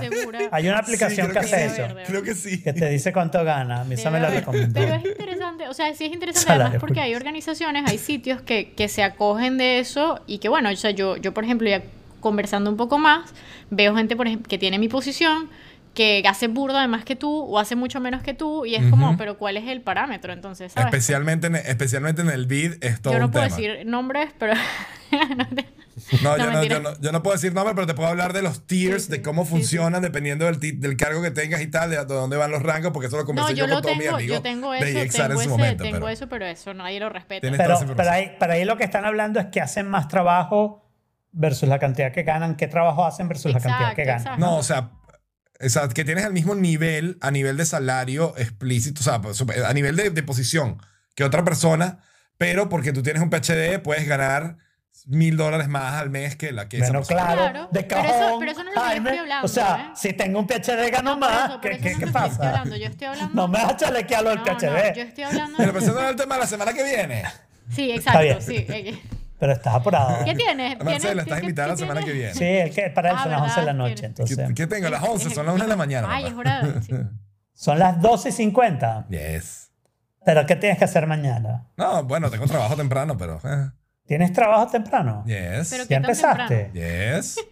Ok, entonces no hablemos de Mythic Quest porque yo vi el primer episodio y me parece que no vale la pena hablar Wait. de eso. Te- ok, pero te voy a decir una cosa. Déjalo la para serie, la serie en general es malaza, mejora, ¿ok? Pero no, ve, pero no importa. No voy a decir más nada que ve el 5, ¿ok? Ve el episodio 5. No. No tienes que ver ningún otro. Cuéntamelo, 5. dame la sinopsis. Dame el la 5 es un episodio piensa, completamente aparte de la serie. piensa que soy Marcela y me da la sinopsis. Ok. Pero el episodio 5 es un episodio completamente diferente, en otro tono, con otros actores. Es 20 años antes, ¿ok? Una pareja que se conoce y empiezan a desarrollar un juego. Y es uno de los episodios súper súper bonitos. Es un episodio súper lindo de la historia de ellos dos, de cómo les fue, de, ¿sabes? de, de cómo funcionó y cómo dejó de funcionar. Y es brutal. No tiene nada que ver con la serie, excepto que conecta por una pendejada al final. Y es mucho, mucho mejor. Estás bajando, Alfredo. Alfredo sigue bajando. Estoy subiendo, está la perspectiva equivocada. Ah, está subiendo, claro, porque yo estoy del lado de la cámara. Entonces. Pero sí, vean, si van a ver Mythic Quest Raven's Nest, que es una serie de comedia de, De Apple TV de Plus. Apple TV Plus, que la sacaron todas juntas, ya entendí la cosa. Cuando Apple TV Plus saca una serie todas juntas, Es es, mala. porque es una wow. mierda. Puro pero vean, vean el episodio 5. El episodio 5 es otra cosa, es otra serie. Está bien. ¿Ok? Eso es todo lo que quería decir. Lo vas a poner para la semana que viene, ¿te vas a acordar? Eh, sí. Sí, sí, sí, lo puedo poner para la semana que viene. Porque para esta, esto ha sido todo por esta vez. Otro tenedor al lavaplatos. Y le damos las gracias a todos los que estuvieron en el chat, a Héctor, a Mom Jack, a Jesús, a Dane. Y si se me escapa alguien que me perdone, Y a Marcela por acompañarnos. Ah, gracias, gracias. le damos muchas gracias a Daniel. Y a Daniel también, claro que sí. Y gracias, Marcela, por haber estado con Gracias, nosotros gracias. hoy. Te esperamos cada vez que quieras. Sí, espero que sí. Y bueno, No mencionaste a. Jesús, que además contribuye mucho. No, cuando quieras, no, toda la semana, Marcela, ponte disciplina. Sí, Bueno, realmente la semana que viene podría... Bueno, vamos a hablar en privado. hablamos en privado. A ver, me vas a decir tu salario. Pero ¿qué creo que me motivó mucho lo de las ballenas. O sea, como lo de Whale Team Team. Teamwells.org. Está bien. Muy bien.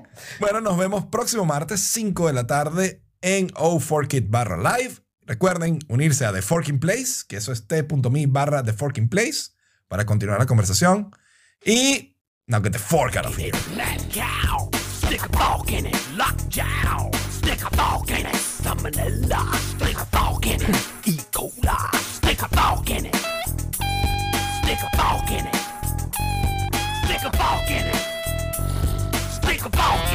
It's done.